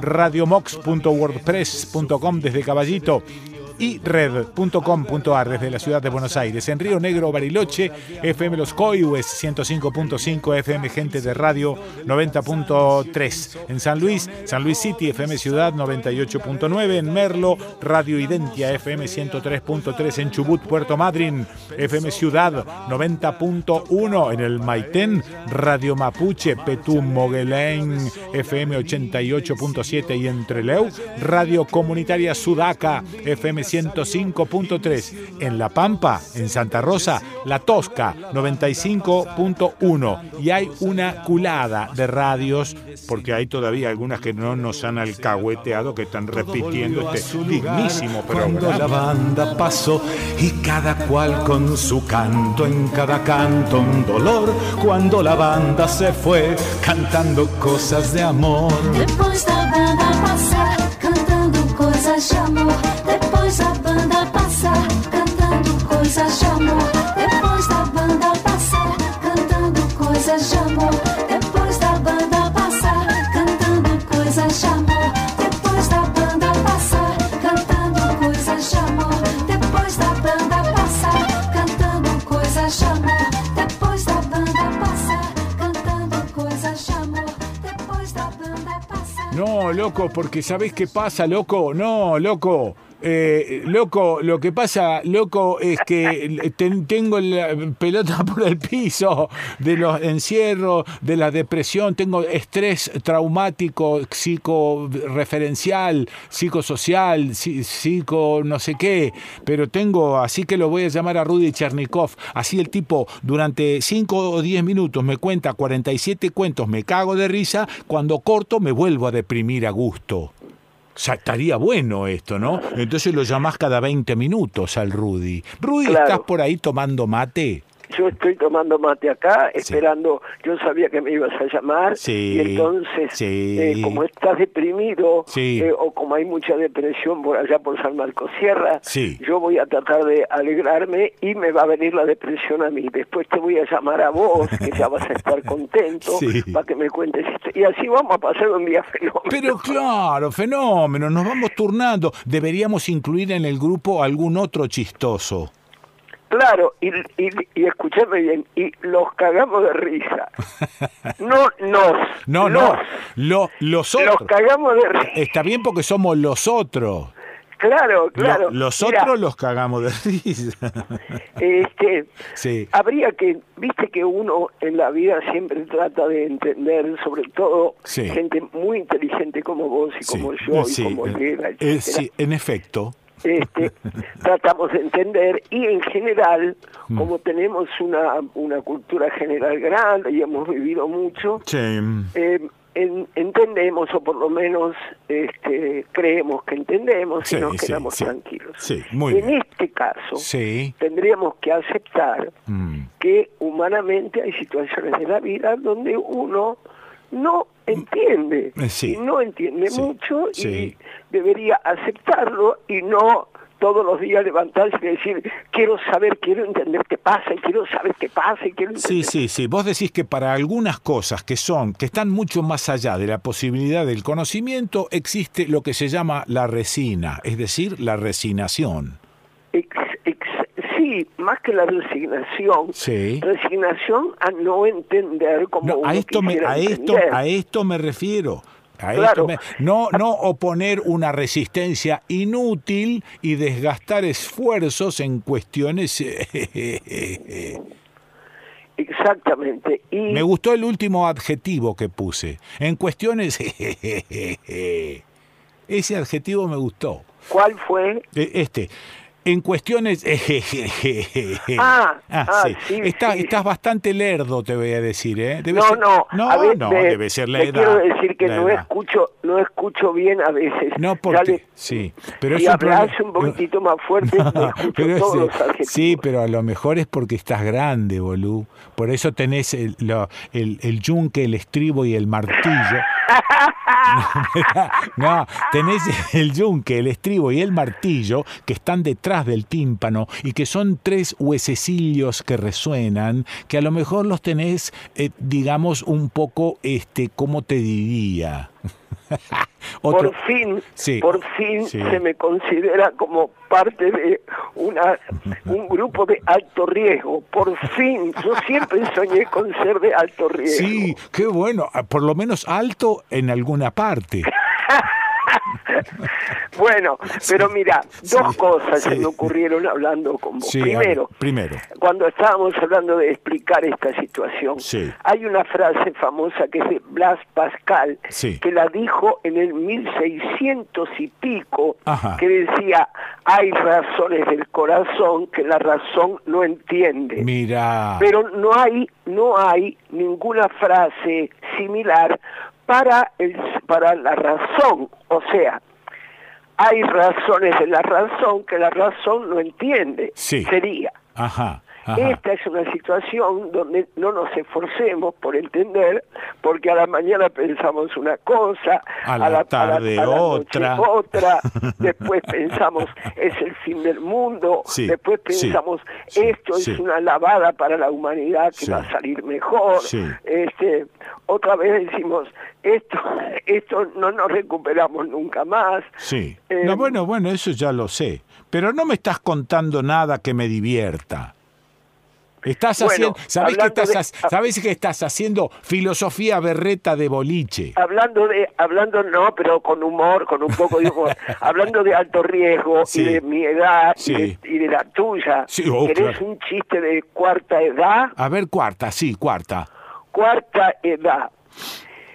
Era un señor mayor, más mayor que nosotros, que Upa. tenía ochenta y pico y en viuda, Sí, y se casa con una mujer mucho menor. sí, y Y entonces. quería saber si todavía podía tener hijos. Sí, claro. Es lógico. Es lógico. es muy humano. Sí, Y va al doctor, Sí. el doctor le da un frasquito y le dice, semana que viene tráigame su semen y vamos a estudiar el caso. sí, sí. Y Ah. sí. a la semana el viejito va y le dice, doctor, no le pude traer el semen. Ajá. Y el doctor le dice, pero ¿cómo lo intentó? Y el viejito dice, de todas las maneras. Ajá. La mano derecha, la mano izquierda, las dos manos. Sí. Mi mujer intentó ayudarme hasta con la boca. Ajá. No hubo caso, no pudimos abrir el frasquito. Bueno, bueno, sí, sí, claro. Espera, tengo una campanita acá. Ahí va, ahí va. Ahí va. Sí, no pudimos abrir el flaquito. Uy, te cuento una, eh, pero dramática, ¿eh? Esta, esta es dramática. Vos después tenés que contar otro para empatar, ¿eh? Para hacerme reír, porque esta es dramática. Yo estudiaba medicina en la ciudad de Rosario y detrás de la Facultad de Medicina, hace muchos años, estaba o sigue estando el Hospital Centenario. Y entonces nosotros que éramos estudiantes íbamos al hospital a poner inyección, ayudar en los partos, iba- nos metíamos en todas partes de hincha pelota que éramos.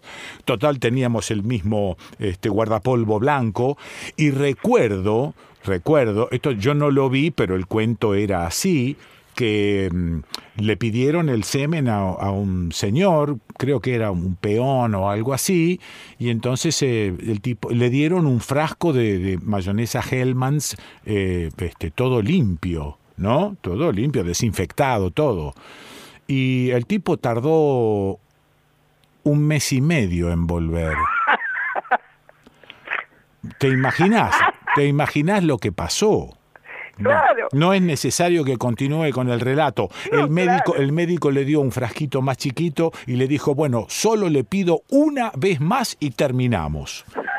Y, y le dio el frasquito, y, tipo, bueno, claro, nos causaba gracia, pero en realidad es dramático, totalmente dramático. Totalmente. Bueno, Porque ahora sí, sí, ahora, ahora empata vos, ¿eh? Eh, un, em, no, no, no, vos no. acabas de empatar. Vos acabas de empatar, yo tengo que desempatar. Sí, desempate. Este, eh, Eh, bueno, espérate, tercera, espérate. tercera edad, Sí. don Jacobo. Don ochen- Jacob, sí. don Jacobo, ochenta y pico, le preguntan, don Jacobo, usted todavía con Rebeca, con su mujer, Sí. todavía, eh, eh, eh, ¿Eh? eh, todavía, Sí, eh? sí, sí, sí. Y dice, no, sexo no practicamos, lo que sí practicamos son juegos sexuales. Ajá, mira. Ah, muy bien. Muy bien, muy bien, muy bien. Por ejemplo, dice, el más divertido es el juego sexual de la mañana. A Ah. la mañana mi mujer Rebeca me agarra el pito, Sí, me lo tira para arriba y me lo suelta. sí. Si cae para la derecha, saca la basura ella, si cae para la izquierda, saca la basura esa. ¿De dónde sacás eso? ¿Eso lo inventás vos? No, no. Le- le- No, eh, no, no, no. Eh, Vos, vos Le, sos... le da, Sí. le, da, le, da. Ya, le da, ya sabes, le da.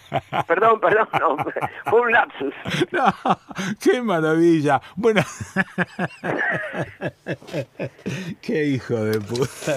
¿De dónde lo saco? No, claro, ¿qué, se, qué, qué, qué de robás? ¿Qué haces? No, este, eh, para robar prefiero robar comida. Por ejemplo, comida, sí, robar comida. Claro. Sí. Este, No. ¿querés, querés el ladrón? Sí, ¿Querés dale. el ladrón? Uno de ladrón, dale. Entró un chorro en una casa Sí, en el medio de la oscuridad. sí. Escucha, Jesús te está mirando, Jesús te está mirando. Ah, ah. Y Jesús te está y se asusta Sí, y prende la luz y era el loro. claro. Dice, ah, eras vos. ¿Cómo te llamas? El loro dice, Aníbal. Y el chorro dice, Aníbal, un nombre raro para un loro. El loro dice, sí, también es raro el nombre de Jesús para un Doberman.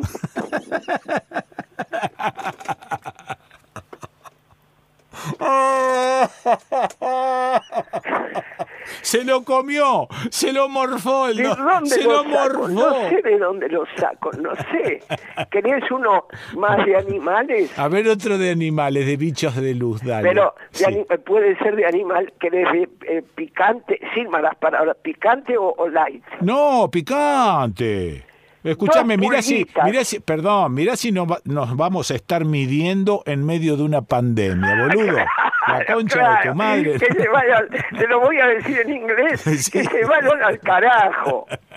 Bueno, había dos pulguitas. Dos pulguitas en un cabaret. Sí, sí, sí. Una le dice a la otra, ayer me pasó una cosa terrible en el cabaret.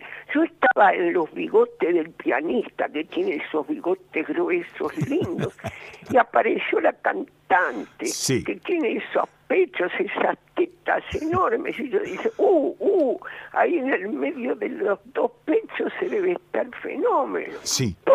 Salté Sí. y me quedé en el medio de las dos tetas de la cantante. La cantante empezó a cantar, a cantar y claro, con el movimiento y la transpiración yo me empecé a caer, a caer, a caer, a caer, a caer, a caer, a caer, a caer, hasta que llegué a un lugar peludito, calentito, tan tranquilo que me quedé dormida.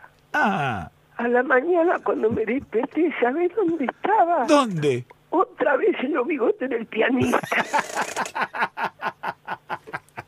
Espera, espera, espera, que tengo la campana, espera, ahí va, vamos. Me muero.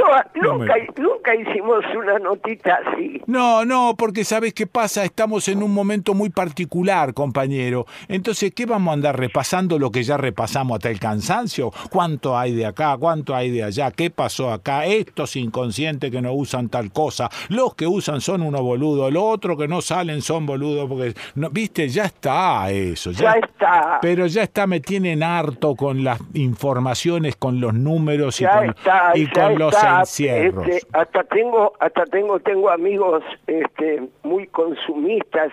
Viste que uno de los uno de los grupos de- de- con mayor bolonqui con Sí. esta cuarentena y eso Sí. son la gente que no puede vivir sin consumir. Claro, la exacto. gente que Sí, sí. no puede sí. vivir. Primero Y a- porque primero tiene la suerte de poder tener algo con qué consumir, pero Claro, después pero- no, no tienen qué.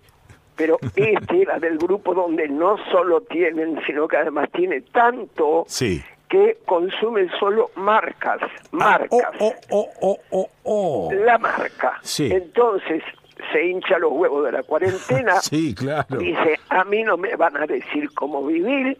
Ajá. Se sube a su Mercedes Sí. y se va a comprar, se va derecho pal- pal- para, para las compras, para consumir, para Sí, comprar sí, las sí. marcas. Eso, eso. y eso. llega a una esquina y choca y se le hace pelota el auto. Ajá, mira. Baja de lo que queda del auto y mira y dice, mira mi Mercedes, el sueño de toda mi vida. Sí. Siempre quise un Mercedes y mira cómo quedó mi Mercedes. ¿Qué será mi vida sin mi Mercedes? Pasa otro que lo oye y dice, no lo puedo creer. Usted puede ser tan tonto, se queja por su auto. Mire cómo quedó usted del accidente, le falta un brazo. Sí. El tipo dice, mierda, mi Rolex. Ejemplificador. Mar- Sí, señor, Sí, sí, señor. maravilloso. Y con esto me despido. Hasta la semana que viene, queridos filipipones. Oíme, oíme, no, te ¿Qué? quiero decir ¿Qué? que ya que, eh, Sí. al margen de lo que me, me pagás por esta maravilla, sí, quiero anunciar, ah, creo que te lo mandé, A ver. que el 27 de agosto hago el Señor del Baño por streaming. No, no, no, no me lo mandaste, o por lo menos no lo recibí. Bueno, ahora se lo mando a, a Sí, tu sí, pero con- contame. para que lo mandes. 27 de agosto, ¿A qué hora? 20 horas. 20 hago horas. El Señor del Baño sin barbijo. Sí, ok, ok. Te quiero, Pessoa. Te mando un abrazo. Llámame cuando, llámame cuando quieras. Mirá, tengo, tengo- tengo algún chiste más. Dale, tengo renovado brío como para continuar por lo menos una hora más contento. Sí, un par de minutos, digamos. Abrazo grande, nene. Chao. Chau, abrazo. Eh, bueno, lo escuchaste a Rudy Chernikov aquí en el desconcierto. Ta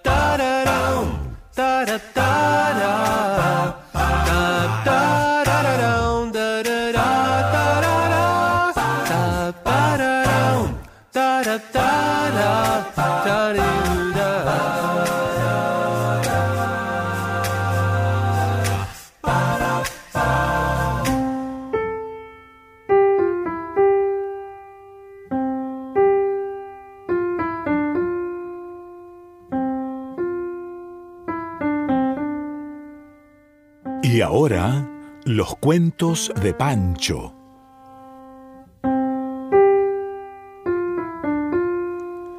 Para hoy, Pancho Mondino seleccionó La soga al cuello de José Luis Pajés.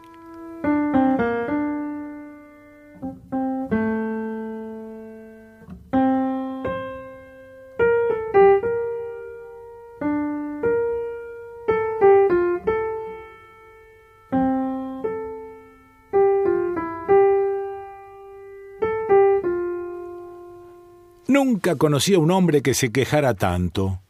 Ayer pasó frente a casa cuando yo llegaba del trabajo. Era un tipo que tenía unos ojos grises y huidizos, un traje negro, una frente ancha, una camisa blanca, una manera rara de caminar encorvado y un par de zapatos arruinados. De primera intención supe que sufría porque además de mostrar esa pinta lamentable, se quejaba en voz alta. Me acerqué a él y cuando hacía eso me di cuenta de que llevaba una soga anudada en el cuello y con ella arrastraba una piedra enorme. Alguien tiene que escuchar mi historia, me dijo. La verdad es que me dio pena y un poco por eso y otro poco por ser amable, lo invité a entrar a mi casa. Ahí le ofrecí el único sillón. Le acerqué unos mates y muchas veces le dije que se pusiera cómodo, que se sintiera como en casa y todas esas cuestiones. Al rato estábamos frente a frente sentados a la mesa. Él tamborileaba con sus dedos sobre la madera. A su lado, la piedra estaba quieta como un animal echado. En su tazón y en el mío serví dos cucharones de caldo.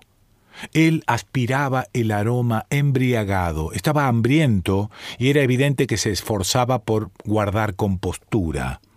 De estar solo, se habría arrojado como un chancho sobre la comida. En cambio, trataba de mantenerse derecho en su silla y con sus manos, lentamente, iba cortando pedacitos de pan que llevaba a la boca con cierto aire desinteresado.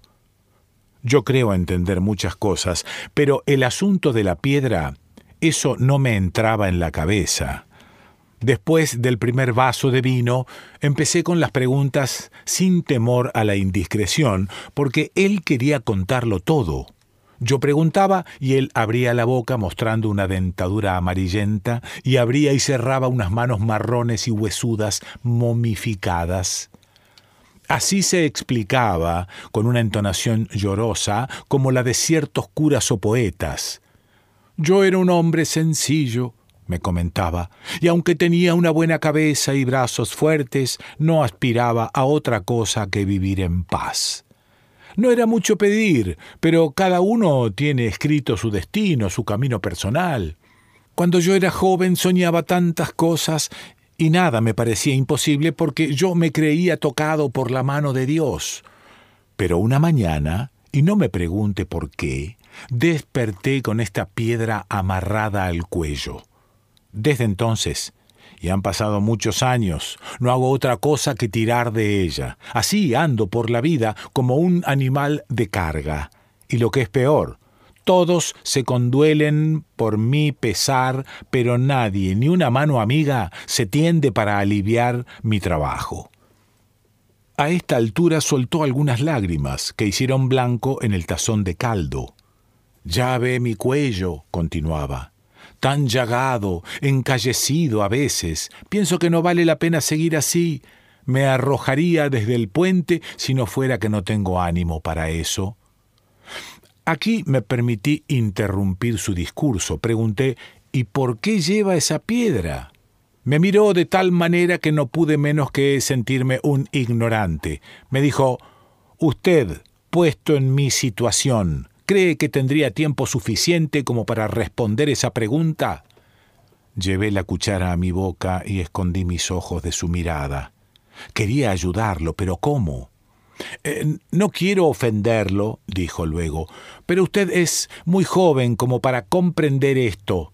Sin embargo, le agradezco su hospitalidad y más todavía la atención que me ha dedicado. Para mí, referir estas cosas siempre es un alivio. Se puso de pie, se quitó la servilleta del cuello, nuevamente sus ojos se veían débiles, me tendió la mano y la estreché. Lenta y dolorosamente nos íbamos acercando a la puerta de calle. La piedra, rozando los mosaicos, producía un ruido intolerable, un ruido que no dejaba pensar. Sin embargo, a un metro de la salida aventuré una solución. Desate el nudo, deshágase de la piedra.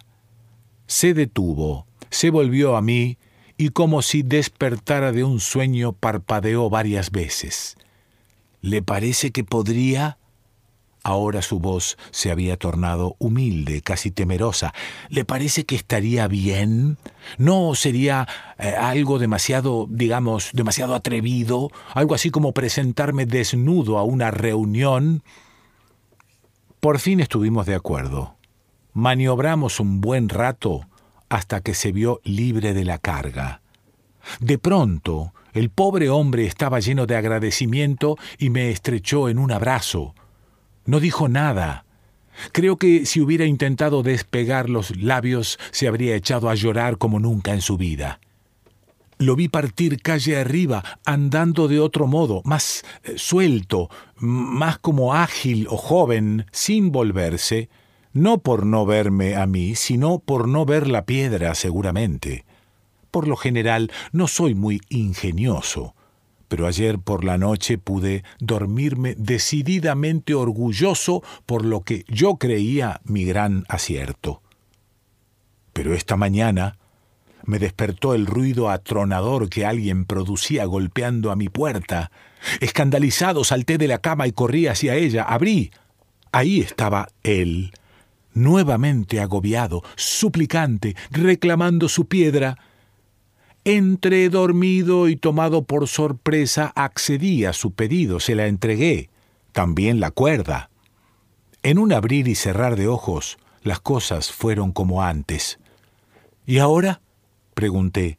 Sus ojos, acuosos y esquivos, como los de un perro hambreado y sufrido, me miraron solo un instante. Después dijo Alguien, algún otro, tiene que escuchar mi historia. Y lo vi partir, calle abajo, caminando como un condenado. José Luis Pajés